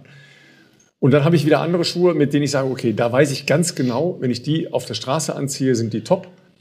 Aber wenn ich damit in den Wald gehe, nicht, weil entweder kein Profil oder äh, Rillen, wo sich etwas reinfällt. Also so wähle ich das eher aus. Also nicht danach, nach den, äh, sagen wir mal, strukturiert, äh, ja, nach äh, Passform und ja, äh, nachmittags der richtige Socke und so. Nee. Also ich würde jetzt auch keinen weißen Trailrunning-Schuh bevorzugen. Ja, aber selbst die gibt es, ne? Ich wollte also, gerade sagen, ich erinnere ja, mich ja, dran, als das damals äh, rauskam, wo, äh, glaube der Claim damit verbunden war, war quasi mal, jeder, jeder zeichnet sein eigenes läuferisches Bild mit diesem Schuh quasi so. Ja. Wir haben tatsächlich mal eine Umfrage gemacht, das war äh, in den USA, da sagte jemand auch Running Community unterschiedlich gelaufen, der sagte, wenn ich beim Running-Spezialisten, beim Intersport-Spezialisten bin, dann gehe ich davon aus, dass alle Schuhe, die an der Wand sind, funktionieren und ich tue mir dann mit nichts Böses. Und dann gehe ich zu der mhm, Wand okay. und suche mir den Schuh nach der besten Farbe aus. Ja. Das kann eine Idee sein. Ne? Das ist genauso, wenn du sagst, eigentlich müsste der Motor gemacht werden in der Werkstatt, sagst du aber erstmal, ich erstmal waschen und dann gucken wir. also von daher, es gibt so viele verschiedene Facetten. Ich möchte ja. nicht wissen, wenn man die Runde fragt, ne? es ist jeder ein anderer Zugang über den Socken, kalt, nass, rutschig dämpfend und, und das muss man immer mehr mit einbeziehen. Ne? Diese Struktur, dass du hier so Punkt 1 bis 6 durchläufst, egal woher du kommst und was du machst. Das ist so vielleicht und hilft auch vielen, ähm, aber es gibt immer mal wieder Dinge, wo man sagt, da komme ich vielleicht von Punkt 6 auf Punkt 4 ist mir viel zu vernünftig, der Ansatz. Ja. also, pass auf, wir machen mal ganz, ganz kurze Stichprobe. Ja? Wer achtet, sagen wir mal, spätestens als zweites Kriterium auch auf äh, Style und Farbe? Ja? Einmal aufzeigen. Moment, Moment. Jawohl! Moment, Moment. Klare alle Mehrheit. Hände mal, alle Hände mal runter. Du hast schon gesagt, als zweites. Du hast es vorher dargestellt. Spätestens als zweites, also zunächst mal. Ist, für wen ist das das erste Kriterium? Ah, doch auch noch. Ah, okay, okay, okay. Weil als zweites ist bei mir auch. Also da denke ich mir auch, okay, wenn ich den Schuh in einer geilen Farbe bekomme, dann natürlich in einer geilen. Ne? Aber, also, ähm, okay, okay. Zweites Kriterium lasse ich auch noch. Also ich okay. bin jetzt aber ein bisschen beruhigt, ja, weil äh, ihr klangt vorher sehr vernünftig und ich habe das auch alles total verstanden und so. Und gedacht, Scheiße, so komme ich nicht. Ja. Also was ja, ähm, was ja, also was wir jetzt rausfinden, ist natürlich okay, äh, Komfort, Gefühl äh, beim Reinschlüpfen ist wichtig. Äh, was ja trotzdem, glaube ich, immer schwierig ist, oder so ein bisschen der heilige Gral, äh, natürlich auch für die äh, Sportartikelhersteller, ist natürlich ein Modell zu schaffen, so ein Allrounder, ne, der alles so ein bisschen vereint, der aber auch noch äh, nicht zu komfortabel ist, also schon komfortabel, aber auch sich noch dynamisch läuft, der eben dann nicht zu schwer ist. Und das hängt natürlich ganz viel natürlich mit Sohlenmaterial zusammen, sonstigem Aufbau des Schuhs. Ähm, das sieht man ja auch bei den Carbon-Schuhen. Ich weiß noch, als wir bei den Carbon-Schuhen angefangen haben, dass diese Schuhe entwickelt wurden, dachte man jetzt rein optisch, wenn man diesen Schuh noch nie irgendwie in der Hand hatte, wow, was ist das denn für ein Schuh, wie soll man damit schnell laufen? Hängt natürlich damit zusammen, dass das Material in der Sohle sehr viel leichter ist als das, was man vorher äh, vielleicht kannte. Und ähm, ich finde, dass das beim Supernova Rise auch ein maßgeblicher Aspekt ist, der, wenn er jetzt irgendwo hier an der Wand hängt oder steht, erstmal aussieht wie ein, sag ich jetzt mal, klassischer Laufschuh, ein gut aussehender Laufschuh, aber der trotzdem, wenn man ihn, glaube ich, anzieht, das erste Mal äh, doch leichter am Fuß ist, als man es erwarten würde. Wenn ich ihn jetzt auch mit den Vorgängermodellen bei Adidas vergleiche, in Solar Glide, Solar Boost etc., das waren ja so ein bisschen die Schuhe, die äh, diesen Bereich im Vorfeld abdecken sollten. Ich glaube, gerade Dreamstrike, äh, vielleicht kannst du, Götz, ein bisschen was noch zu erzählen, wenn du möchtest, so ist ja jetzt ein neues Sohlenmaterial, was es so ja zumindest, glaube ich, noch nicht bei anderen Adidas-Modellen äh, bislang gab. Genau, wir haben ein bisschen nicht was von dem, genau, es ist nicht mehr Boost, ne, die kleinen Kügelchen, die so ein bisschen Styropor ähnlich ausgesehen haben, vor elf Jahren entwickelt, viel Energierückgabe, jetzt sind wir elf Jahre weiter, Gott sei Dank. Und jetzt haben wir andere Möglichkeiten, Zwischensohlenmaterialien zu machen. Und bei dem, für den Supernova Rise haben wir natürlich vom Pro 3 unter anderem gelernt. Das ist so das ähnliche Grundmaterial, das ist äh, TPEE, äh, thermoplastisches Polymer Und das ist wirklich richtig, richtig leicht, das Material. Das ist eine hohe Energierückgabe. Deswegen müssen wir diese von unten, ne, diese, diese gelben Rots, die da so sind, Support diese Support Rots, die stabilisieren das Ganze dann. Und wir sind einfach heute in der Lage, anders Materialien zu machen. Wenn man ganz weit nach hinten geht, da hat sich 20 Jahre nichts getan. Da haben wir gedacht, die Laufschuhe bleiben so wie sie sind. Wir haben mittlerweile Mobiltelefone gehabt und so weiter und so fort. Die Schuhe sind immer noch gleich geblieben. Jetzt haben wir Materialien zur Verfügung, die sehr leicht, sehr dämpfend sind und da haben sich auch die Konsumenten sehr schnell dran gewöhnt. Die Frage ist natürlich, wenn ich dann kritisch wäre, ne, die brauchen verbrauchen alle ein bisschen mehr Energie, dass die zustande kommen. Da muss man irgendwann wieder die Waage finden, wo man hinkommt. Aber momentan sind sind wir mit dem Material, mit diesem thermoplastischen Polymer, wo wir vom Pro 3 gelernt haben, es ist ein bisschen eine andere Zusammensetzung, ähm, super komfortables Material, das ist genau, was du sagst, das Reinsteigen, Wohlfühlen, das kommt daher, das hätten wir vor, das hätten wir vor, ich sag mal, vor zehn Jahren so mit der Leichtigkeit nicht gehabt, da waren die Schuhe, die Trainingsschuhe viel um 300 Gramm und schwerer, jetzt sind die Schuhe fast alle 280 Gramm und weniger, das ist ein Riesenfortschritt, den wir da gemacht haben in, dem, in den Materialien. Auch der Aufbau, äh, ich sehe es gerade, weil äh, Michael seinen Fuß perfekt für meinen Blickwinkel positioniert hat. Auch der Aufbau ist ja ein bisschen anders geworden, äh, wenn ich jetzt so Richtung Fußspitze schaue. Also man hat ja da auch so ein bisschen angefangen, jetzt nicht ganz so aggressiv wie bei einem Wettkampfschuh, aber so ein bisschen diese Rockersohlen Thematik aufzugreifen, also dass man leichter, wenn man jetzt im Mittelfuß oder selbst wenn man auf der Ferse auftritt, ein bisschen leichter Richtung Vorfuß, ich sag mal fast abgerollt wird. Ähm, fand ich auch äh, ein Aha-Erlebnis, als ich den Schuh, ich durfte ihn auch zu einer Zeit laufen, da durfte man noch keine Fotos von machen, aber ähm, wo ich dann dachte, okay, interessant, der läuft sich ja sehr anders, nochmal Bezug nehmen vielleicht auch auf den Solar Glide oder so, mit dem ich sonst viele meiner Basiskilometer mhm. immer abgespult habe, ähm, weil er dann doch nochmal einfach nochmal ein bisschen mehr Bock macht. Ne? Also er hilft einem ja trotzdem irgendwie in Richtung Vorfuß abzurollen. Ähm, und ich fand, das war für mich irgendwie ein schöner Schuh. Mit dem konntest du äh, einen 30 Kilometer Lauf machen, wenn er jetzt nicht zu schnell war, äh, weil er äh, komfortabel und dämpfend war, aber du konntest auch, wenn du Lust hast, da irgendwie für meine Verhältnisse im Bereich von 3,30 oder so laufen, ohne dass du das Gefühl hattest, der Schuh äh, gibt das jetzt nicht her. Das ist ein Riesenfortschritt bei dem Schuh. Ne? Wir sind bei dem Boost-Material, das war einfach ein bisschen zu schwer. Da haben wir auch die Konsumenten gefragt. Die haben gesagt, die Schuhe sind ein Tick zu schwer, die müssen ja. leichter sein, weil natürlich gibt es die Theorie, je leichter der Schuh, wie viel Gramm spare ich denn pro jedem Schritt. Das kann man mal irgendwann überstrapazieren, weil irgendwann muss auch die Muskulatur unterstützt werden, der Laufstil. Aber das ist ein Riesenschritt gewesen. Jetzt, jetzt sind wir auch so viel weiter, dass die Schuhe so sein können, wie du sie gerade gesagt hast. Ne? Dieses eine Rockerkonstruktion einbauen, damit es ein bisschen leichter nach vorne geht, damit die das Gefühl hat, ja, da geht's, ist es aktiver und alle, wo, alle Dinge, wo sich der Läufer ein bisschen wohler fühlt, ein bisschen komfortabler, unterstützter fühlt, die helfen vielleicht erstmal dahin, dass man sagt, ah, ich laufe jetzt auch dreimal die Woche, weil es mir so viel Spaß macht. Kann sein, das ist so. Jetzt, jetzt mal nicht gleich eskalieren. Ne? Jetzt unterhalten sich dann natürlich zwei federleichte Läufer, ja, und dann kommen so Typen wie wir, ins, wie, jetzt? kommen so, so, Typen wie wir ins Spiel, ja. Also äh, wir, wir haben ja Glück gehabt, dass wir ein bisschen länger geworden sind, deshalb kann man mehr essen, weil das sieht man nicht. Ja, ähm, also Michael und ich, für alle, die jetzt zu Hause zuhören, äh, wir sind ähnlich groß, also jenseits von 1,90. Deshalb nehme ich mal an, du wirst auch ähnlich äh, wiegen, so roundabout 90 Kilo, tippe ich mal. Da sind wir aber in einer ganz anderen Kategorie, ja, weil ähm, das geht ja bei euch schon unter schwere Läufer durch. Ne? Wie gehst du dann damit um, wenn du denkst, okay, ich brauche jetzt einen Schuh, der für die 55 Kilogramm äh, austrainierte Läuferin und für den 90 plus, also jetzt nicht im Alter, sondern ne, so alt bin ich noch nicht, 90 plus Kilogramm Läufer eben auch passt. Wie machst du das? Indem wir, wenn du jetzt hinter uns guckst, das sehen jetzt die Hörer nicht, äh, wir haben eine breite Auswahl an Laufschuhen. Ähm, für jeden Läufertyp ist da was mit dabei. Also wir fangen erstmal an hier äh, mit einer äh, Fußanalyse mit, äh, mit Corex, wie eingangs schon erwähnt, und dann gucken wir uns halt den Fuß an und, und wir gucken uns auch den Menschen an dem Fuß logischerweise auch an ähm, und ähm, sehen dann, okay, bisschen breiter vom Fuß, bisschen schmäler vom Fuß. Okay, was läufst du? Fängst jetzt gerade erst an? Was sind so deine Kilometer, die du die Woche machst, wenn du halt schon fortschrittlich läufst? Bist du der schnellere äh, Typ, der langsamere, ähm, so von deiner Pace? Und ähm, ja, letztendlich der Mensch, der dranhängt, wie schwer bist du, wie viel schwere Knochen bringst du mit oder wie viel leichte Knochen hast du ne, in deinem Körper. Ja, das mit und den schweren leichten Knochen, das ist ja so eine, so eine Mehr. Ne? Also, tatsächlich ist der Unterschied nicht groß zwischen dichteren und weniger dichten Knochen. Das sind andere Teile des Körpers, die schwerer oder weniger schwer sind. Ja, und so findet halt bei uns äh, jeder Läufer, jede Läuferin halt den passenden Schuh äh, mit der passenden Dämpfung halt für äh, seinen Körperaufbau und dementsprechend auch mhm. für unsere Schwergewichte mit 90 Kilo. Ja. Finden wir zwei, auch jetzt demnächst für deinen Marathon-Trainingsstart, Zwinker, Zwinker. Wirst du hier einen guten Schuh finden, genauso wie die zwei Leichtgewichte auf der, der anderen Seite. jetzt hier gerade komplett ab. An der Stelle aber nochmal, der Supernova soll ja ein Schuh für alle sein. Wie fängt ihr, da, fang, fangt ihr das in der Entwicklung auf?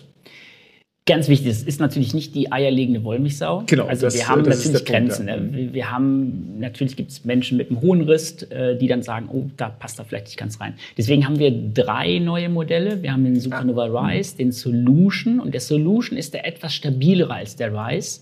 Äh, kann man auch ganz gut sehen, wenn man die Schuhe in der Hand hat. Und da soll es natürlich so sein, dass wir dann sagen, derjenige, der jetzt einsteigt und mehr laufen will und der ein bisschen schwerer ist und vielleicht auch einen anderen Laufstil hat, der wird vielleicht sagen, ich fühle mich mit dem etwas das könnt ihr alle mit den gleichen Begriffen. Der eine sagt, ich fühle mich da ein bisschen stabiler, ich fühle mich da ein bisschen sicherer, ich fühle mich ein bisschen fester damit. Das kann man jetzt übersetzen. Michael, du kennst das aus dem täglichen Leben. Da wird der dann in seinen Kernkilometern bei 8, 9 sagen, ja, da, da sitzt er ein bisschen besser. Und dann äh, ist der Rise vielleicht für die, die gerade bestimmt ein bisschen leichter sind, äh, die vielleicht auch nicht ganz so lange laufen. Ähm, man könnte ja immer mal überlegen, Philipp, wie oft hast du vielleicht gedacht, äh, Mensch, jetzt könnte ich, jetzt müsste mir beim Marathon jemand einen anderen Schuh bringen, der noch leichter ist, weil ich gerade gute Beine habe. Also ne, es gibt immer verschiedene Bereiche und das ist natürlich wichtig, dass wir nicht einen Schuh für alle haben. Deswegen für die schwereren, äh, die den dementsprechenden Laufstil haben. Da ist der Supernova Solution, der ein bisschen stabiler ausgelegt ist, dann die bessere Wahl. Kompliziert. Ich gucke nur nach Farbe. das macht es mir irgendwie einfacher. Nein, also da ist ja tatsächlich ähm, bei Adidas die Unterscheidungsmöglichkeiten oder die verschiedenen, äh, was die verschiedenen Needs anbelangt, ein, ein, sehr tiefes Feld, aus dem man da schöpfen kann, ähm, auch was Sohlenmaterialien äh, anbelangt. Natürlich ist es zum Beispiel der Supernova Rise jetzt so, äh, finde ich, das neueste, innovativste, was es gerade gibt, eben in diesem klassischen äh, Dauerlaufsegment, aber zum Beispiel auch ähm, finde ich, total unterschätzter Schuh ist der Adistar tatsächlich, weil der Adistar mit dem Repetitive Foam eigentlich auch was abdeckt, was ähm, Leute vielleicht anspricht, die vielleicht eine gewisse ich sage jetzt mal, Vorschäden haben, Gelenk etc. Das ist natürlich vom Konzept des Schaums anders. Da geht es nicht um Energierückstellung, sondern dass es Energie absorbiert, sodass das eben für Gelenke einfach schonender ist. Und ähm, ich glaube, wenn man dann noch den ganzen Adi-Zero-Bereich dazu nimmt mit den äh, Train to Race und so weiter, Race to Win äh, Optionen, hast du da eigentlich ein riesen äh, Portfolio an Modellen, aus dem man da schöpfen kann, wo, glaube ich, fast niemand, man kann nicht pauschalisieren, aber ich glaube, fast niemand ähm, äh, irgendwie nicht fündig werden kann äh, mit einer fachkundigen Beratung. Im besten Fall natürlich auch in einem Store. Siehst du, genau an dem Punkt sind wir, Michael. Wir müssen die Adidas-Wand bei dir noch vergrößern. Da gibt es noch so viele Modelle, die noch... Das bespreche ich gerne privat danach, dass wir sie nicht auf, auf Tape genau. nehmen, nicht, dass das am Ende hier noch ausartet. Aber, aber, äh, Feedback ist ja, ist ja ein wichtiges Thema. Ähm, wie, wie, machst du das jetzt, Michael? Gehst du jetzt hier in die Region und zu Lauftreffs oder zu kleineren Läufen und machst Schuhzählung oder sprichst mit den Leuten? Oder wie kommt da das Feedback? Weil der einzelne Käufer ist ja das eine, der zu euch in den Laden kommt. Das, der hat ja schon einen großen Schritt gemacht. Ja? Sondern gelaufen wird ja dann doch meistens draußen, obwohl man hier auch schon ein paar Meter hier machen kannst du ein paar Meter machen, ja. ja ne, wie, wie, geht ihr da vor? Feedbackmäßig? Ja, wir kriegen ja viel Feedback, Feedback von unseren ähm, Kundinnen und Kunden, von unseren Läuferinnen und Läufern.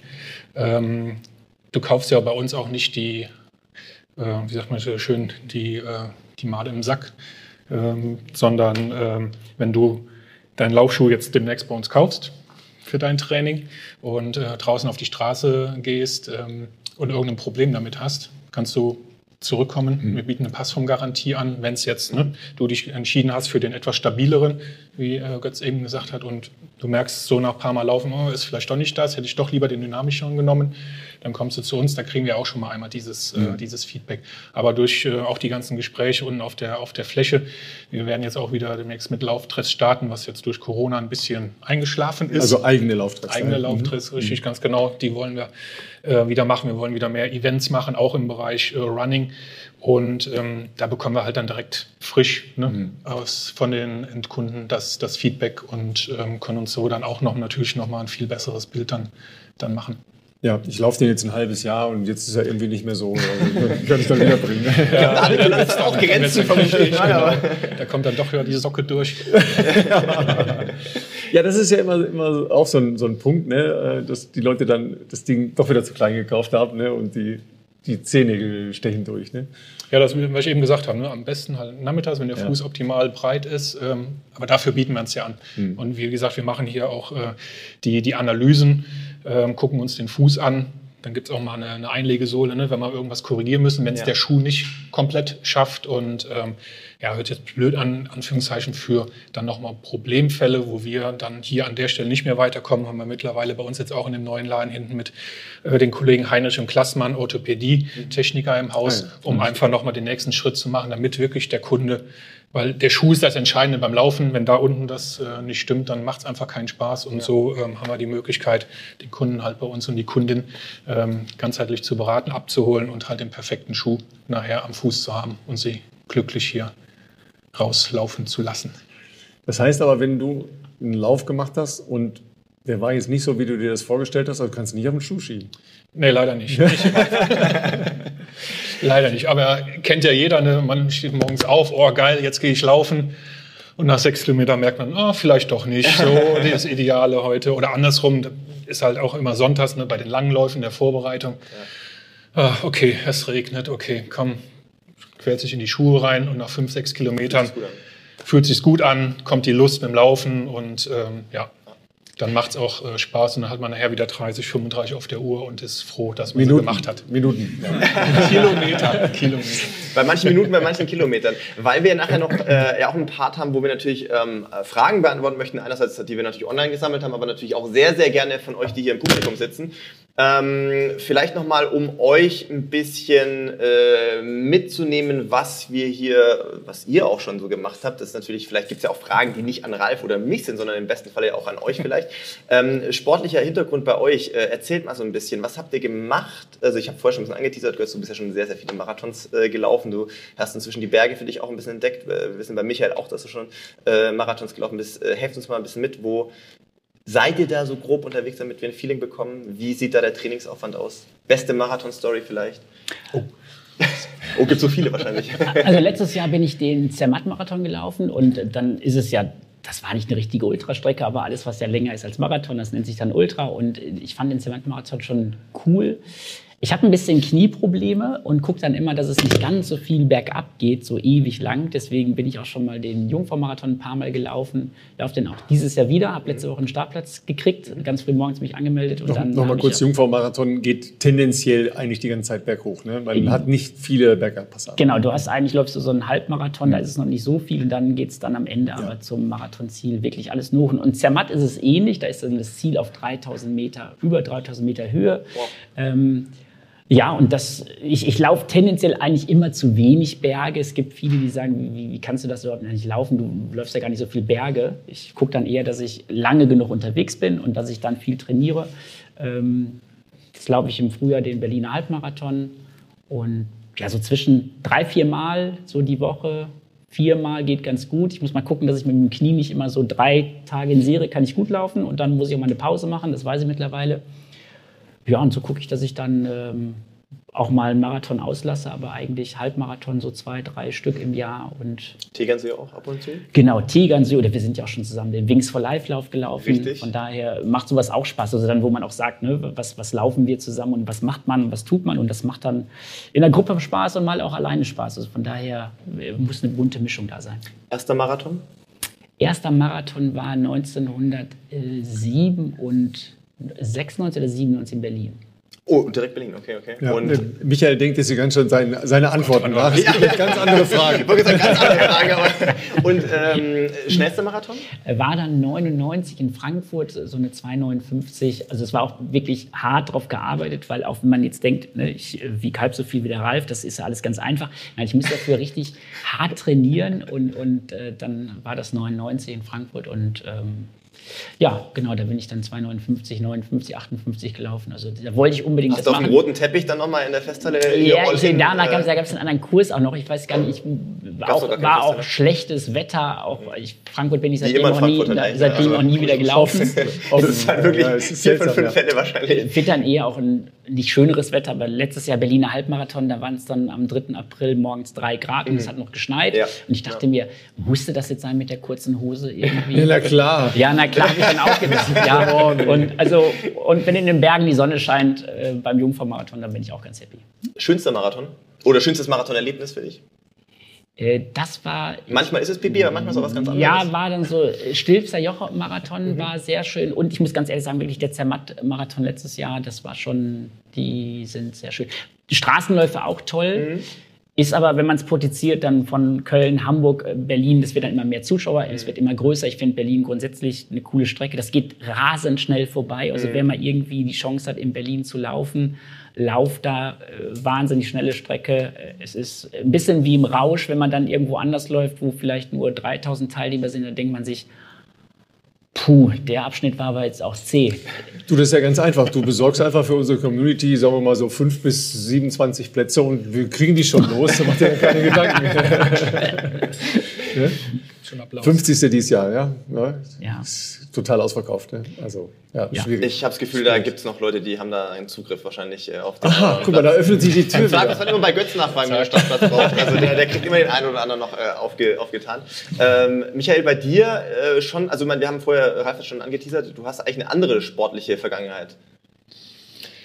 Ja, vom ähm, Fußball lange gespielt, davor Basketball. Mhm. Ähm, aber dann ähm, ja, jahrelang Fußball gespielt.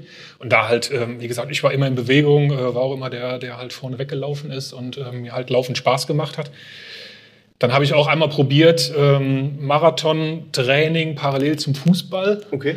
Aber ihr wisst ja Ansatz selber, gibt's ja, auch nicht so häufig nee, in der auch nicht, aber ihr wisst ja selber, sobald dann beim Fußball mal du mal einen mhm.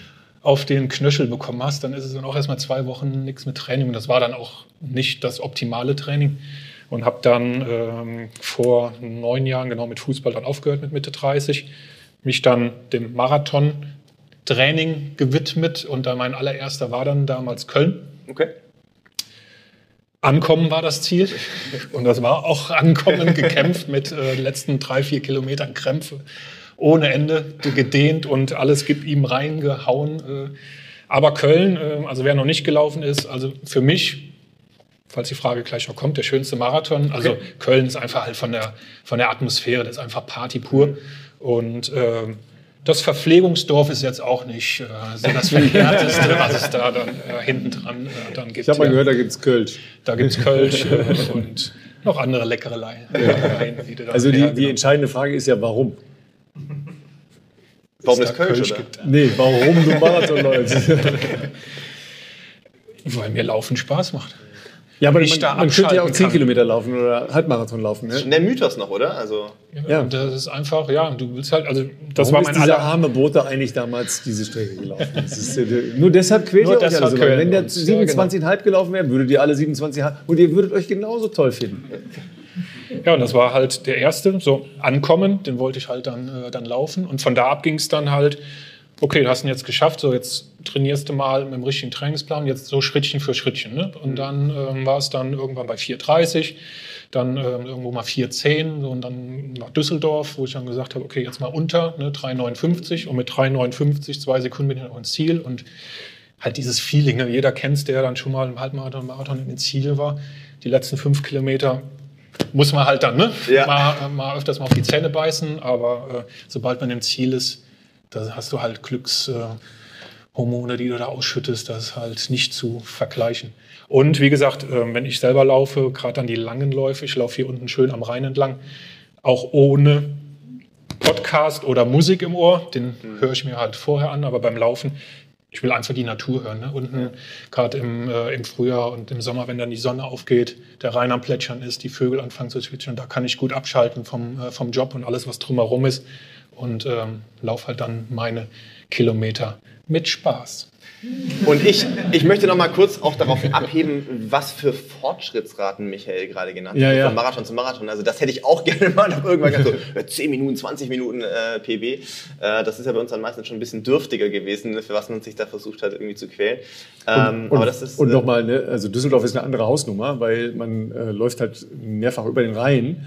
Und das ist immer so, ne, leichter Brücke, Anstieg, ja. leichter runter. Also meistens ist es ja in dem Kilometerbereich dann auch unangenehmer runterzulaufen als raufzulaufen. Es ist deutlich schwerer, die Strecke, als jetzt Köln. Das kann man äh, nicht vergleichen. Ja. Also deshalb ist das schon äh, Chapeau, dass du dich da dann nochmal so steigern konntest. Ja. Und es gibt leider nur alt, kein Kölsch. Nee, das ist auch okay. Ja, und jetzt der letzte war in Valencia jetzt im Dezember. Wie war's? Ja, wie war's? Also ich, ich fand Cool. Valencia Hammer. War- war ich war cool, damals, äh, wie soll ich sagen, es gab damals keine Option, woanders zu laufen. Insofern war das jetzt nicht eine zwangsläufig eine Wunschentscheidung, Valencia Ja. zu rennen, aber ich war ähm, danach von der Strecke und auch von der Begeisterung echt äh, geflasht. Inzwischen ist es natürlich total etabliert. Also Valencia ist ja jetzt auch wegen der schnellen Zeiten auf einmal so äh, krass im Hype und weil es ein äh, neues Wettkampfangebot geschaffen hat zu einer Zeit, wo es sonst wenig andere Rennen gibt. Ne? Im Dezember ist ja sonst eigentlich die klassische Marathonsaison schon eigentlich abgeschlossen. Da gibt es noch Fukuoka und äh, Valencia und ich glaube, das Wetter ist in Valencia in aller Regel noch ein bisschen besser. Nee, war, war super. Also vom, äh, vom Klima her morgens 5 Grad, aber danach kam die Sonne, dann hast du so 12, 13 Grad gehabt. Äh, sehr angenehm vom, vom Laufen her. Die Strecke ist schnell und, und super und ja, fast ähnliche Stimmung wie in Köln. Also die machen da wirklich Rambazamba äh, mit, mit Bands und Trommeln und alles Mögliche. Also äh, Tinnitus war danach so ganz leichter in den Ohren drin. Und der Zieleinlauf dort ist auch Hammer, ne? Über Ja, diese, der Ziel- ja, ja, richtig, ganz Wasser da Teppich, durch genau. und ja. Halt ähnlich wie in Frankfurt, den ich auch gelaufen bin, auch bei Scheißwetter. Ja. Und, äh, aber das war dann roter Teppich in diese Halle rein, wo ja auch einfach Party ist. Ja. Das waren schon mit so die tollsten ja, Erfahrungen und was man halt so aufsaugt und immer wieder ne, irgendwo dann ähm, im Gedächtnis hat. Gibt es eine Bucketlist? Noch To-Dos, die du vorhast auf deiner Marathon. Also im Moment bin ich eigentlich äh, so die, die deutschen äh, Städte am, äh, gut, Köln war schon zweimal, Berlin wird jetzt mein dritter werden. Das heißt, du hast einen Startplatz für, äh, für Berlin dieses Jahr? Dank der Adidas-Kollegen. Ich wollte gerade sagen, Moment mal, da müssen wir mal drüber reden, wie kam das Also- denn zustande? Ich habe gehört, die waren instantly ausverkauft. Ich habe mir schon gedacht, da wird vielleicht womöglich irgendwie Also Ladentisch Also so ein Startplatz es geben. tut, tut mir wirklich leid, alles, aber wir haben wirklich nur so eine ganz kleine Wand hier für euch in dem sehr geräumigen, sehr schönen. Gro- Aber wenn ihr vielleicht, also dann hätten wir auch diese andere Dann haben wir hier Fläche. noch 500 Quadratmeter. Ja, ja. Er ist auch so zustande gekommen, äh, 75 Jahre feiert Adidas Ah, ja. Geburtstag. Und da gibt's noch so ein Intersport doppeltes- Krummholz genau. wird 75 Jahre, der Berlin-Marathon wird 50. Also feiern wir da schön zusammen runde dann Sache, ja. 200 Jahre. Und äh, die Frage kam halt, hast du Lust? Und äh, ja, im Moment bin ich in der Vorbereitung für Hamburg Ende April und dann, das wird dann Da sehen wir uns vielleicht sogar womöglich, Ja. who knows? Also, Aber gibt es noch so was, äh, wo du sagst, okay, da will ich jetzt ganz dringend äh, nochmal laufen? Also vielleicht nicht in Deutschland, sondern irgend, irgend auch äh, eine andere Laufveranstaltung, wo du sagst, hm, das reizt mich irgendwie, weil es äh, einfach jetzt nicht nur Marathon auf äh, einer Straße in Deutschland laufen ist. Ja, also reizen tut mich äh, schon dann noch halt Übersee. Also New York ist irgendwann noch mal so ein Traum. okay. Mhm. Ähm, und in den 90ern hat man sich die Nächte um die Ohren geschlagen mit äh, Chicago Bulls und Basketball. Ne? Deshalb auch der Basketball-Affine. Und Chicago wäre, glaube ich, auch noch mal so ein, so ein Traum Oh, das damals ist auch zu, nicht einfach. Ja. zu laufen. Ja. Wind, ne? viel, viel Wind. in Genau. Chicago, ja. Also gut, New York, wem sage ich das? Du bist da gelaufen. Aber ne? ja, sehr schön kann, also Ja. New York, wer da sagt, das, das hat ihn nicht geflasht, dann weiß ich nicht, äh, wie man Laufen sonst erlebt, aber ähm, also New York ist natürlich Hammer. Äh, Chicago kann ich mir vorstellen, ist natürlich nicht zuletzt auch jetzt durch den Weltrekord, glaube ich, auch nochmal äh, einiges äh, Das ist der populärer- Anreiz, das ist der populärer Anreiz geworden. Ich wollte gerade sagen, da wird dann direkt die nächste Stunde eingerissen, nicht 20 Genau. Minuten wahrscheinlich. Ähm, ist, ich glaube, es hängt in Chicago sehr viel von den Witterungsbedingungen ab. Offensichtlich waren die ja letzten Herbst sehr gut, sonst äh, wäre, glaube ich, das ja auch nicht so möglich gewesen, aber es gibt auch viele Jahre, wo das natürlich in den Häuserschluchten schon spürbar ist. Ähm, aber ein Erlebnis ist, glaube ich, jeder US-Marathon äh, von ganz alleine. Also ich war ja auch äh, in New York insofern geflasht, was da an der Strecke auch noch passiert und äh, auch äh, kommt darauf an, wie ernst man den rennt. Bei mir war es ja zum Glück sehr freizeitmäßig orientiert, aber auch sehr viele entertaining Schilder, die da gerne mal hochgehalten mhm. werden, wo ich gedacht, so Gottes Willen, wenn ich jetzt hier ernst laufen müsste, ich verlierst dir voll den Faden irgendwie. Ähm, ja, das, das ist schon, schon äh, cool und äh, ja, die, die Amerikaner zelebrieren das. Da gibt es ja genügend Leute, die rennen neben dir her und geben dir, drücken ihre Bananen in die Hand oder irgendwas, sie dir mitgeben wollen. Ähm, das kann ich ähm, auf jeden Fall empfehlen. Götz, hast du noch äh, so, also ich meine, offensichtlich ja mehr Richtung ähm, Berge, aber hast du noch, oder hast du, warst du in New York schon? Wahrscheinlich schon, oder? Nee, in New York war ich noch nicht. Ich bin in Los Angeles mal gelaufen, äh, Anfang der 2000er. Oh, und das ist aber auch ein schwierig, das ist das warm ist richtig, in der Regel. Ja, ja, genau, das ist im März und es ja. ist auch eine doofe Strecke, ja. richtig irgendwie. Äh, Wichtigste ist, dass ich irgendwie gesund bleibe. Ich glaube, ähm, klar kann man alle, ne, es ist manchmal auch schwierig, einen Startplatz irgendwo zu kriegen, wenn du gerade New York, Chicago, ähm, wo, wo, auch immer, wo wir das ansprechen. Ähm, gesund bleiben, dass man dann einen Marathon laufen kann. Und ich finde einen Riesenunterschied zwischen Halbmarathon und Marathon, auf mir ist auch die 30. Ähm, ich bin manchmal froh, wenn ich sage, boah, gut, dass ich jetzt im zweiten Halbjahr habe ich jetzt nichts Großes mehr vor, weil das weiß ja jeder mit Arbeiten, Familie und Co.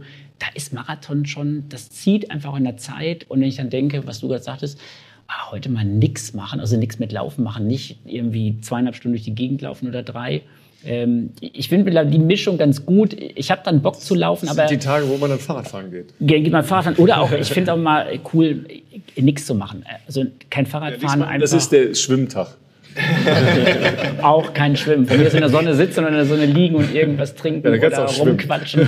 ähm, ja, aber also deswegen, die Mischung muss passen und dann gibt es, glaube ich, auf der Welt, glaube ich, weiß gar nicht, tausend Marathonziele, die man alle noch im Kopf hat, wo man laufen könnte.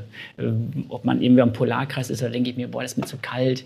Ähm, dann denke ich in New York an der Brücke, wenn du kein so ein bevorzugtes Staatsrecht hast, dann musst du morgens um, ich weiß nicht, drei Stunden Sehr vor dem früh. Start da Sehr sein. Früh, ja. Da bin ich dann auch mittlerweile so, dass ich sage, Du hast immer die Elite-Startnummer in Berlin, oder? Wahrscheinlich. Dann auch immer vorne mit Elliot im Zelt. Nein, das nicht. Aber ja, ich glaube, es gibt tolle Läufe, die man vielleicht auch in der Region entdecken kann. Ähm, und wenn man mit einer Gruppe läuft oder auch allein das ja. mit einem Kurzurlaub verbindet. Ich glaube, da gibt es viele Möglichkeiten, wie man Laufen äh, leben kann. Vorsicht, nur, Ralf, wenn, Vorsicht nur, wenn, wenn äh, Laufveranstalter, ja, wir sind ja, ja auch gebeten worden von einem hier aus der Nähe, kommen und sagen, das ist ein wunderschöner Panoramalauf. Ja? erst auf die Höhenmeter gucken, ja? einmal, einmal checken, was die Höhenmeter angeht. Aber äh, man kann natürlich hier bei euch äh, am Rhein sehr, sehr schön, also ja. Mülheim-Kerlich für alle nochmal, die äh, in der Erdkunde nicht aufgepasst haben, bei Google eingeben, kann man natürlich toll am Rhein laufen, klar. Aber sobald es rechts oder links geht, geht es halt dann wellig. Ne? Also, oder eben schon relativ steil hoch, ja? je nachdem, äh, wo es lang geht. Also man kann es sich hier auch äh, relativ schnell hart geben, was Höhenmeter angeht. Ne? Definitiv. Wir haben ja hier eine schöne Weinlagengegend. Du kannst mhm. richtig schön durch die Weinberge laufen. Den Fehler habe ich übrigens vor ein paar Jahren auch gemacht. Ich habe nicht auf die Höhenmeter geachtet, mich angemeldet, weil wir auch damit Sponsor sind und ja. bin dann gelaufen und war froh, wie ich im Ziel war. Gibt es so eine Laufstrecke, äh, Deutsches Eck runter, also Koblenz äh, bis zum Deutschen Eck, wie weit ist es ungefähr von hier? Deutsche Eck, fliegen zwölf Kilometer. Ja. ja. Das, ist das so eine Strecke, die du dann sonntags läufst? Ja, ich wohne in der anderen Richtung, äh, mhm. Richtung Boppard, also rein äh, rauf. Mhm. Und das ist so meine Standardstrecke. Mhm. Also mittlerweile eigentlich brauche ich keine Uhr von den Kilometerzahlen, weil ich weiß immer, also wenn ich an dem Regelhaus bin, dann habe ich zehn. Und, äh, das glauben ganz viele nicht. Man kann ohne Uhr laufen. Kann auch ohne Uhr laufen. Muss man aber nicht. Muss man aber nicht. also, ich meine, wieso kommt das uns auf Strava? Ne? Das ist ja auch immer dann die Frage. Äh, von alleine funktioniert das ja natürlich nicht. Ähm, wir hatten ja schon angekündigt, wir wollten es ja natürlich auch ein bisschen interaktiver und offener heute hier auch gestalten. Logischerweise, äh, idealerweise auch Fragen aus dem Publikum an, ja, an uns oder auch natürlich an äh, Michael und Götz richten. In der Zwischenzeit machen wir einmal schon mal für euch beide einen Zwischenapplaus. Ne? Also ja, herzlichen Dank für eure Aufklärung.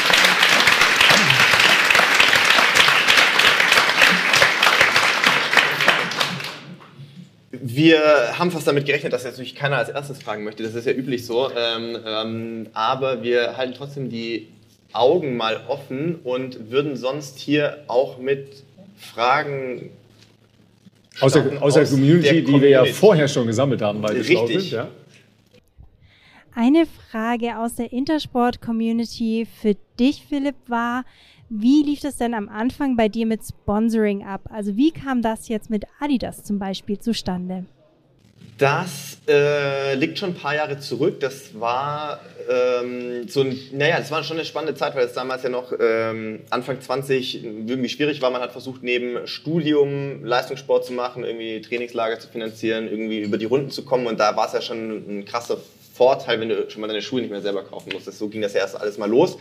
Ähm, ich sag mal, ich habe in Regensburg oder bin nach Regensburg gezogen zum Studieren äh, und habe mich da auch einem sehr guten Verein angeschlossen.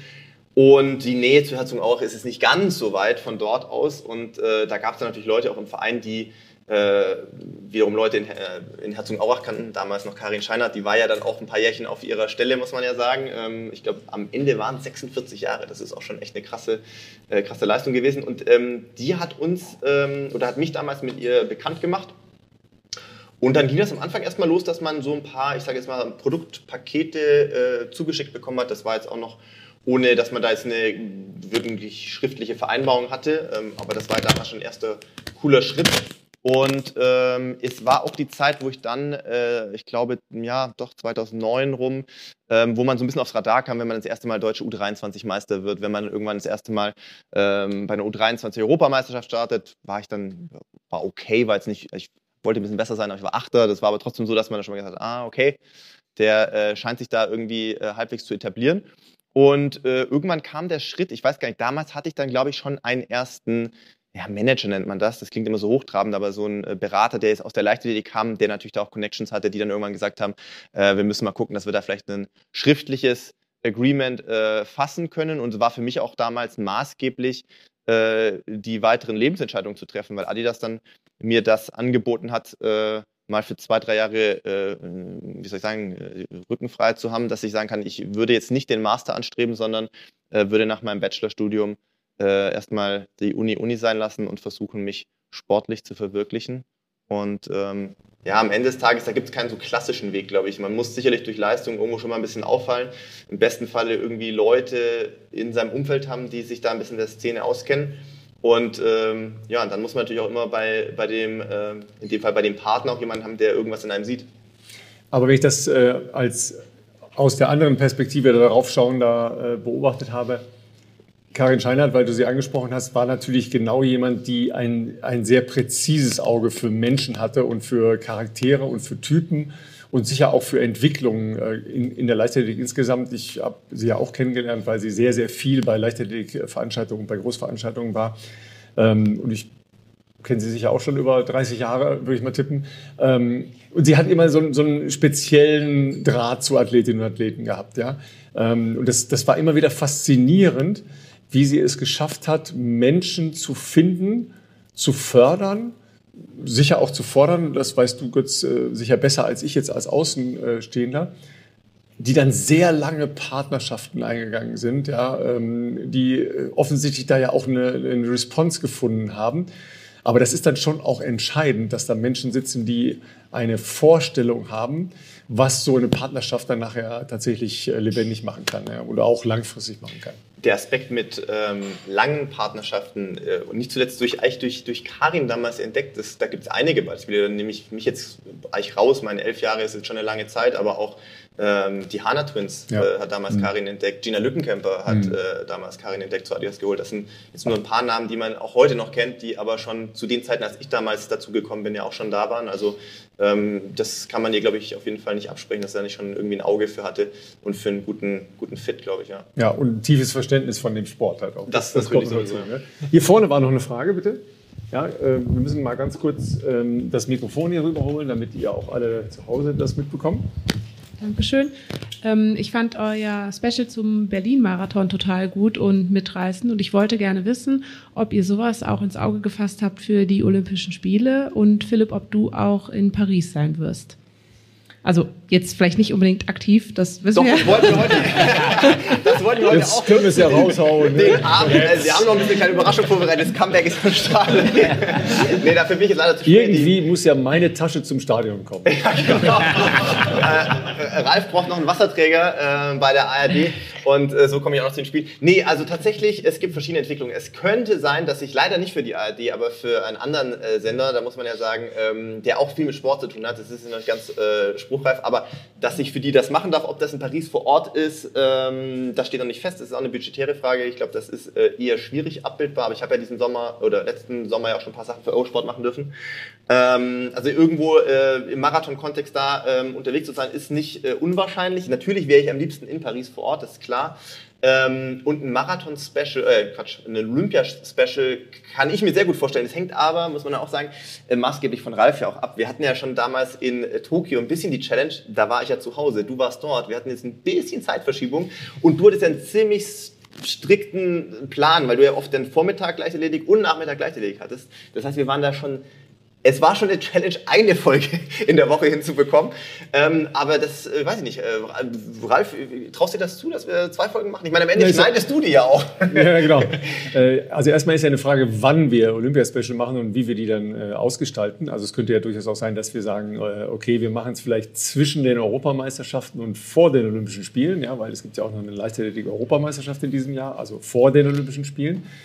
Da hätte ich noch so ein Zeitfenster von eineinhalb bis zwei Stunden. Da müssen wir dann die, ja, also, dass man, dass man sich so dem nähert, das könnte man ja äh, ins Auge fassen. Schlaf ist auch überbewertet. Ralf. Schlaf ist, Wochen, ist also. während Olympischer Spiele tatsächlich ein äh, sehr seltenes und rares Gut. Ja, ähm, das ist dann da vor Ort echt kompliziert, weil leider auch die Zugänge für nicht akkreditierte äh, dann extrem kompliziert sind. Und da kann man jetzt dann nicht so ohne weiteres äh, sagen, ja, jetzt treffen wir uns mal eben. Ja. Äh, ich werde äh, in Paris sein, aber äh, auch das wird sich jetzt nicht äh, Paris Zentrum, sondern wir sind halt in der Nähe vom Stadion. Das Stadion ist in Saint-Denis, also gar nicht in Paris selber, es ist außerhalb des Autobahnrings, wer eine grobe Vorstellung von Paris hat. Und wir werden auch irgendwo dort in der Nähe wohnen.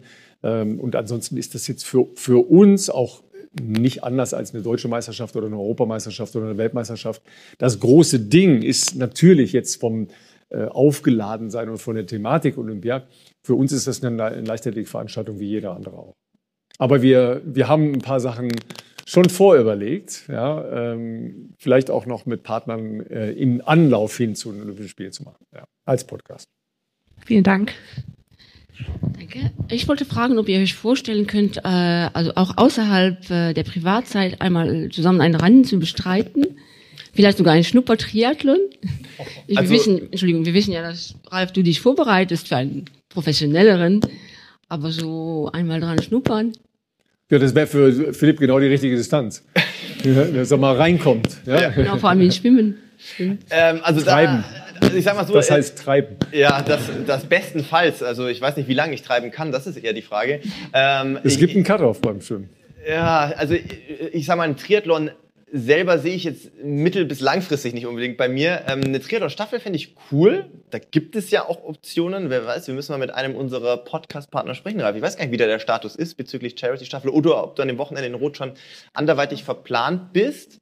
Aber weiß ich jetzt auch nicht auswendig. Es gibt ja noch zwei andere Optionen, die nicht laufen beinhalten sozusagen. Ja. Und ähm, Schwimmen hier. der nächste Lauf ist aber tatsächlich schon geplant, denn der nächste gemeinsame Lauf, der wird morgen früh stattfinden hier. Genau. Also ja. ähm, da, das müssen wir ja nutzen, wenn wir uns nicht schon nicht so häufig also sehen. Also wenn du bis dahin äh, eine, eine Timing-Matte und Startnummern und so, dann können wir das morgen früh schnell klären. Ja.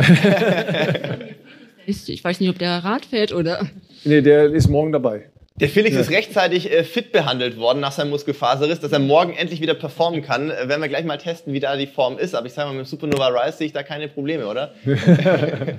also auf jeden Fall haben wir äh, durchaus äh, die ein oder andere äh, Option im Auge. Und ähm, wer vielleicht ja auch die ein oder andere Challenge-Idee mit äh, Kai Pflaume gesehen hat, ich würde nicht ausschließen, dass sich aus diesem Quatsch irgendwas mal entwickelt. Ja. So, sonst noch ja hier vorne ah, noch? Ja. Gleich, sehr gut. Ja. Ja, Felix, äh, Philipp, die äh, vor lauter Felix. Felix, äh, dann da hinten hinschauen, ja. nee, die Frage geht an Philipp. Ähm, du bist ja jetzt nicht mehr im Profibereich tätig, eher nur noch der Geschäftsmann. Ähm, Klingt, Gut. klingt sehr traurig irgendwie, aber. Nein. nee, du musst ja trotzdem irgendwie deinen Lebensunterhalt verdienen. Und wenn jetzt mal auch die Zeit so ein bisschen jetzt äh, Revue passieren lässt, was ist die größere Haus Herausforderung? Der Philipp als Leistungssportler oder als Geschäftsmann? Boah, das ist eine, boah, das ist eine gute Frage. Ich bin natürlich jetzt noch nicht so lange ähm, nicht mehr Leistungssportler. Als dass ich mir da jetzt schon eine dezidierte Antwort zurechtgelegt hätte, was schwieriger ist, weil so lange ähm, bin ich ja noch nicht jetzt ähm, Geschäftsmann, wie du gesagt hast. Ähm, ich glaube, dass alles, also beides hat seine ja, Herausforderungen. Also ich glaube, als Sportler ist es halt so, das ist erstmal ganz, ganz lange natürlich ein Riesenprivileg gewesen, dass ich das beruflich machen durfte, dass ich damit mein Geld verdient habe. Das ist ja, das ist immer noch im Rückblick ein Kindheitstraum. Ne? Also ich habe natürlich im Teenageralter gedacht, boah, wie geil wäre das, wenn du aus dem, was deine Leidenschaft ist, was dein Hobby ist, irgendwann Beruf machen kannst. Und äh, natürlich habe ich damals schon rumfantasiert, ob man da irgendwie mal vielleicht äh, diese Olympischen Spiele sehen und erleben darf. Und am Ende ist es aber dann so, das ist natürlich ein total geiler Weg gewesen. Du hast super viele Menschen kennengelernt, ganz viele äh, tolle Orte bereisen dürfen, teilweise immer noch. Nach Kenia geht es für mich auch wieder im, im März tatsächlich kurz. Da erzähle ich jetzt noch nicht so viel, das kann ich irgendwann später mal im Podcast noch erzählen, was wir da machen. Aber ähm, das, das, das ist ja erstmal total toll, aber alles, was muss man ja fairerweise auch sagen, alles, was natürlich irgendwann dann nicht mehr nur Hobby ist, sondern irgendwann auch Job, hat natürlich dann auch Schattenzeiten, die das dann mit sich gebracht hat, die man vielleicht mit 16 nicht so erahnen kann, aber natürlich ist man ab einem gewissen Level, also du willst natürlich immer besser werden, um auch deine Grenzen auszuloten und du musst auch besser werden, um solche Träume irgendwie erreichen zu können. Aber je besser du wirst, desto weniger, ähm, ich sage jetzt mal in Anführungszeichen, kann man sich verstecken. Ne? Es ist automatisch so, dass bei jedem Start, wo du, äh, wo, wo du an eine Startlinie trittst, natürlich eine wahnsinnige Aufmerksamkeit drauf ist.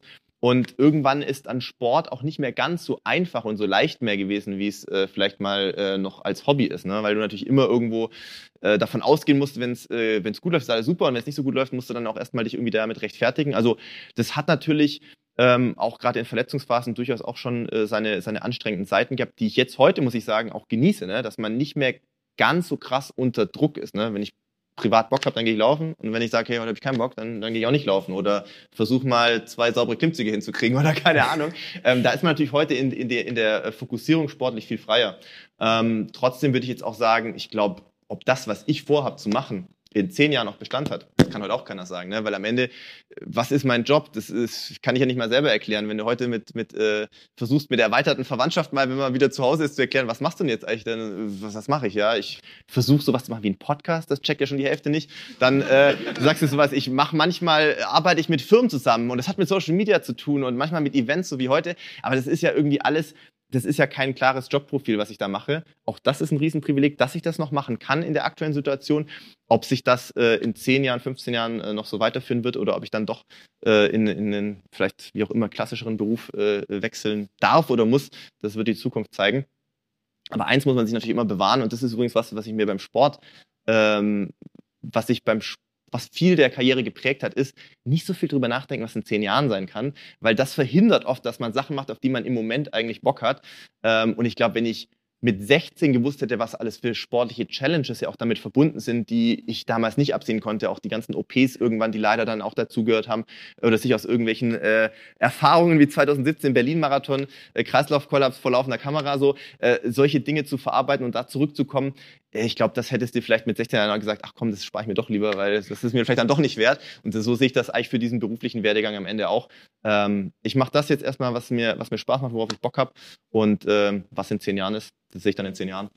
Aber es gibt eine sehr klare Jobbeschreibung von jemandem aus einem sehr äh, privaten Umfeld von Philipp. Ja, zu, dem, zu, dem, was wir, zu dem, was wir im Podcast machen. Ihr labert da zwei Stunden dummes Zeug und kriegt da noch Geld dafür.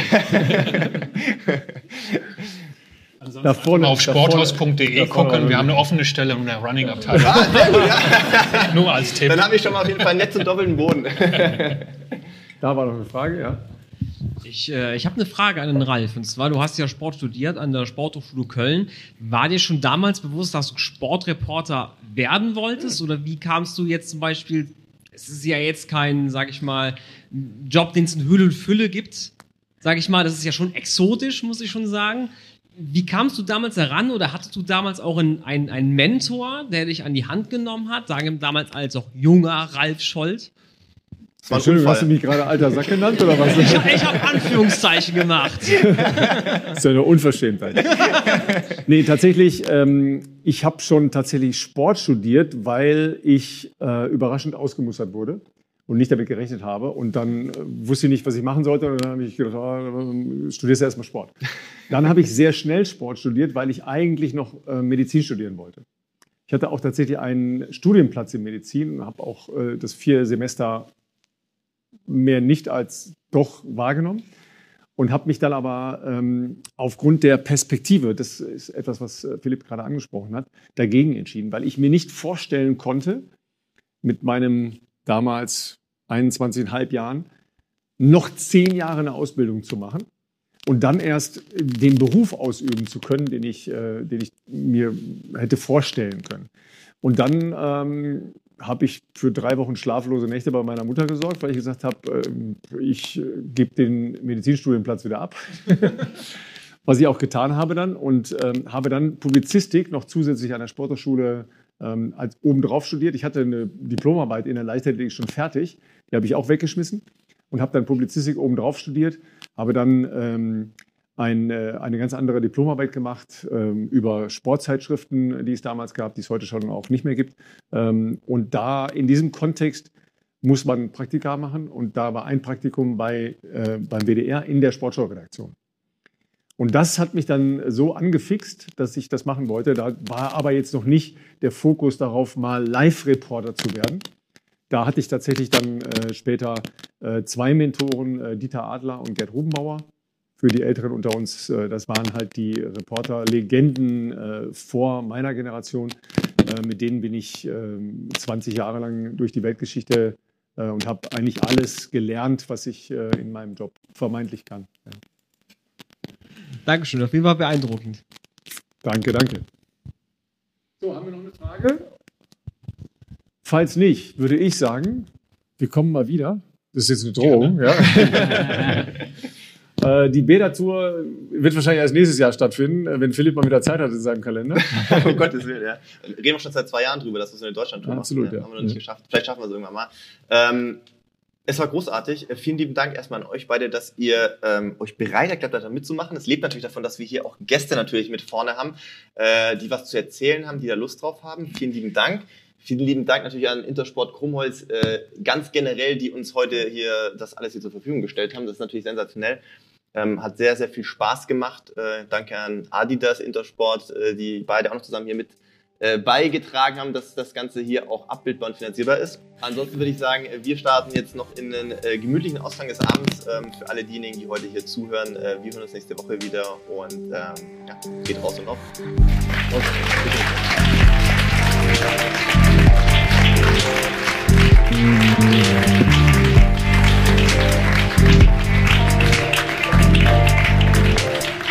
bitte.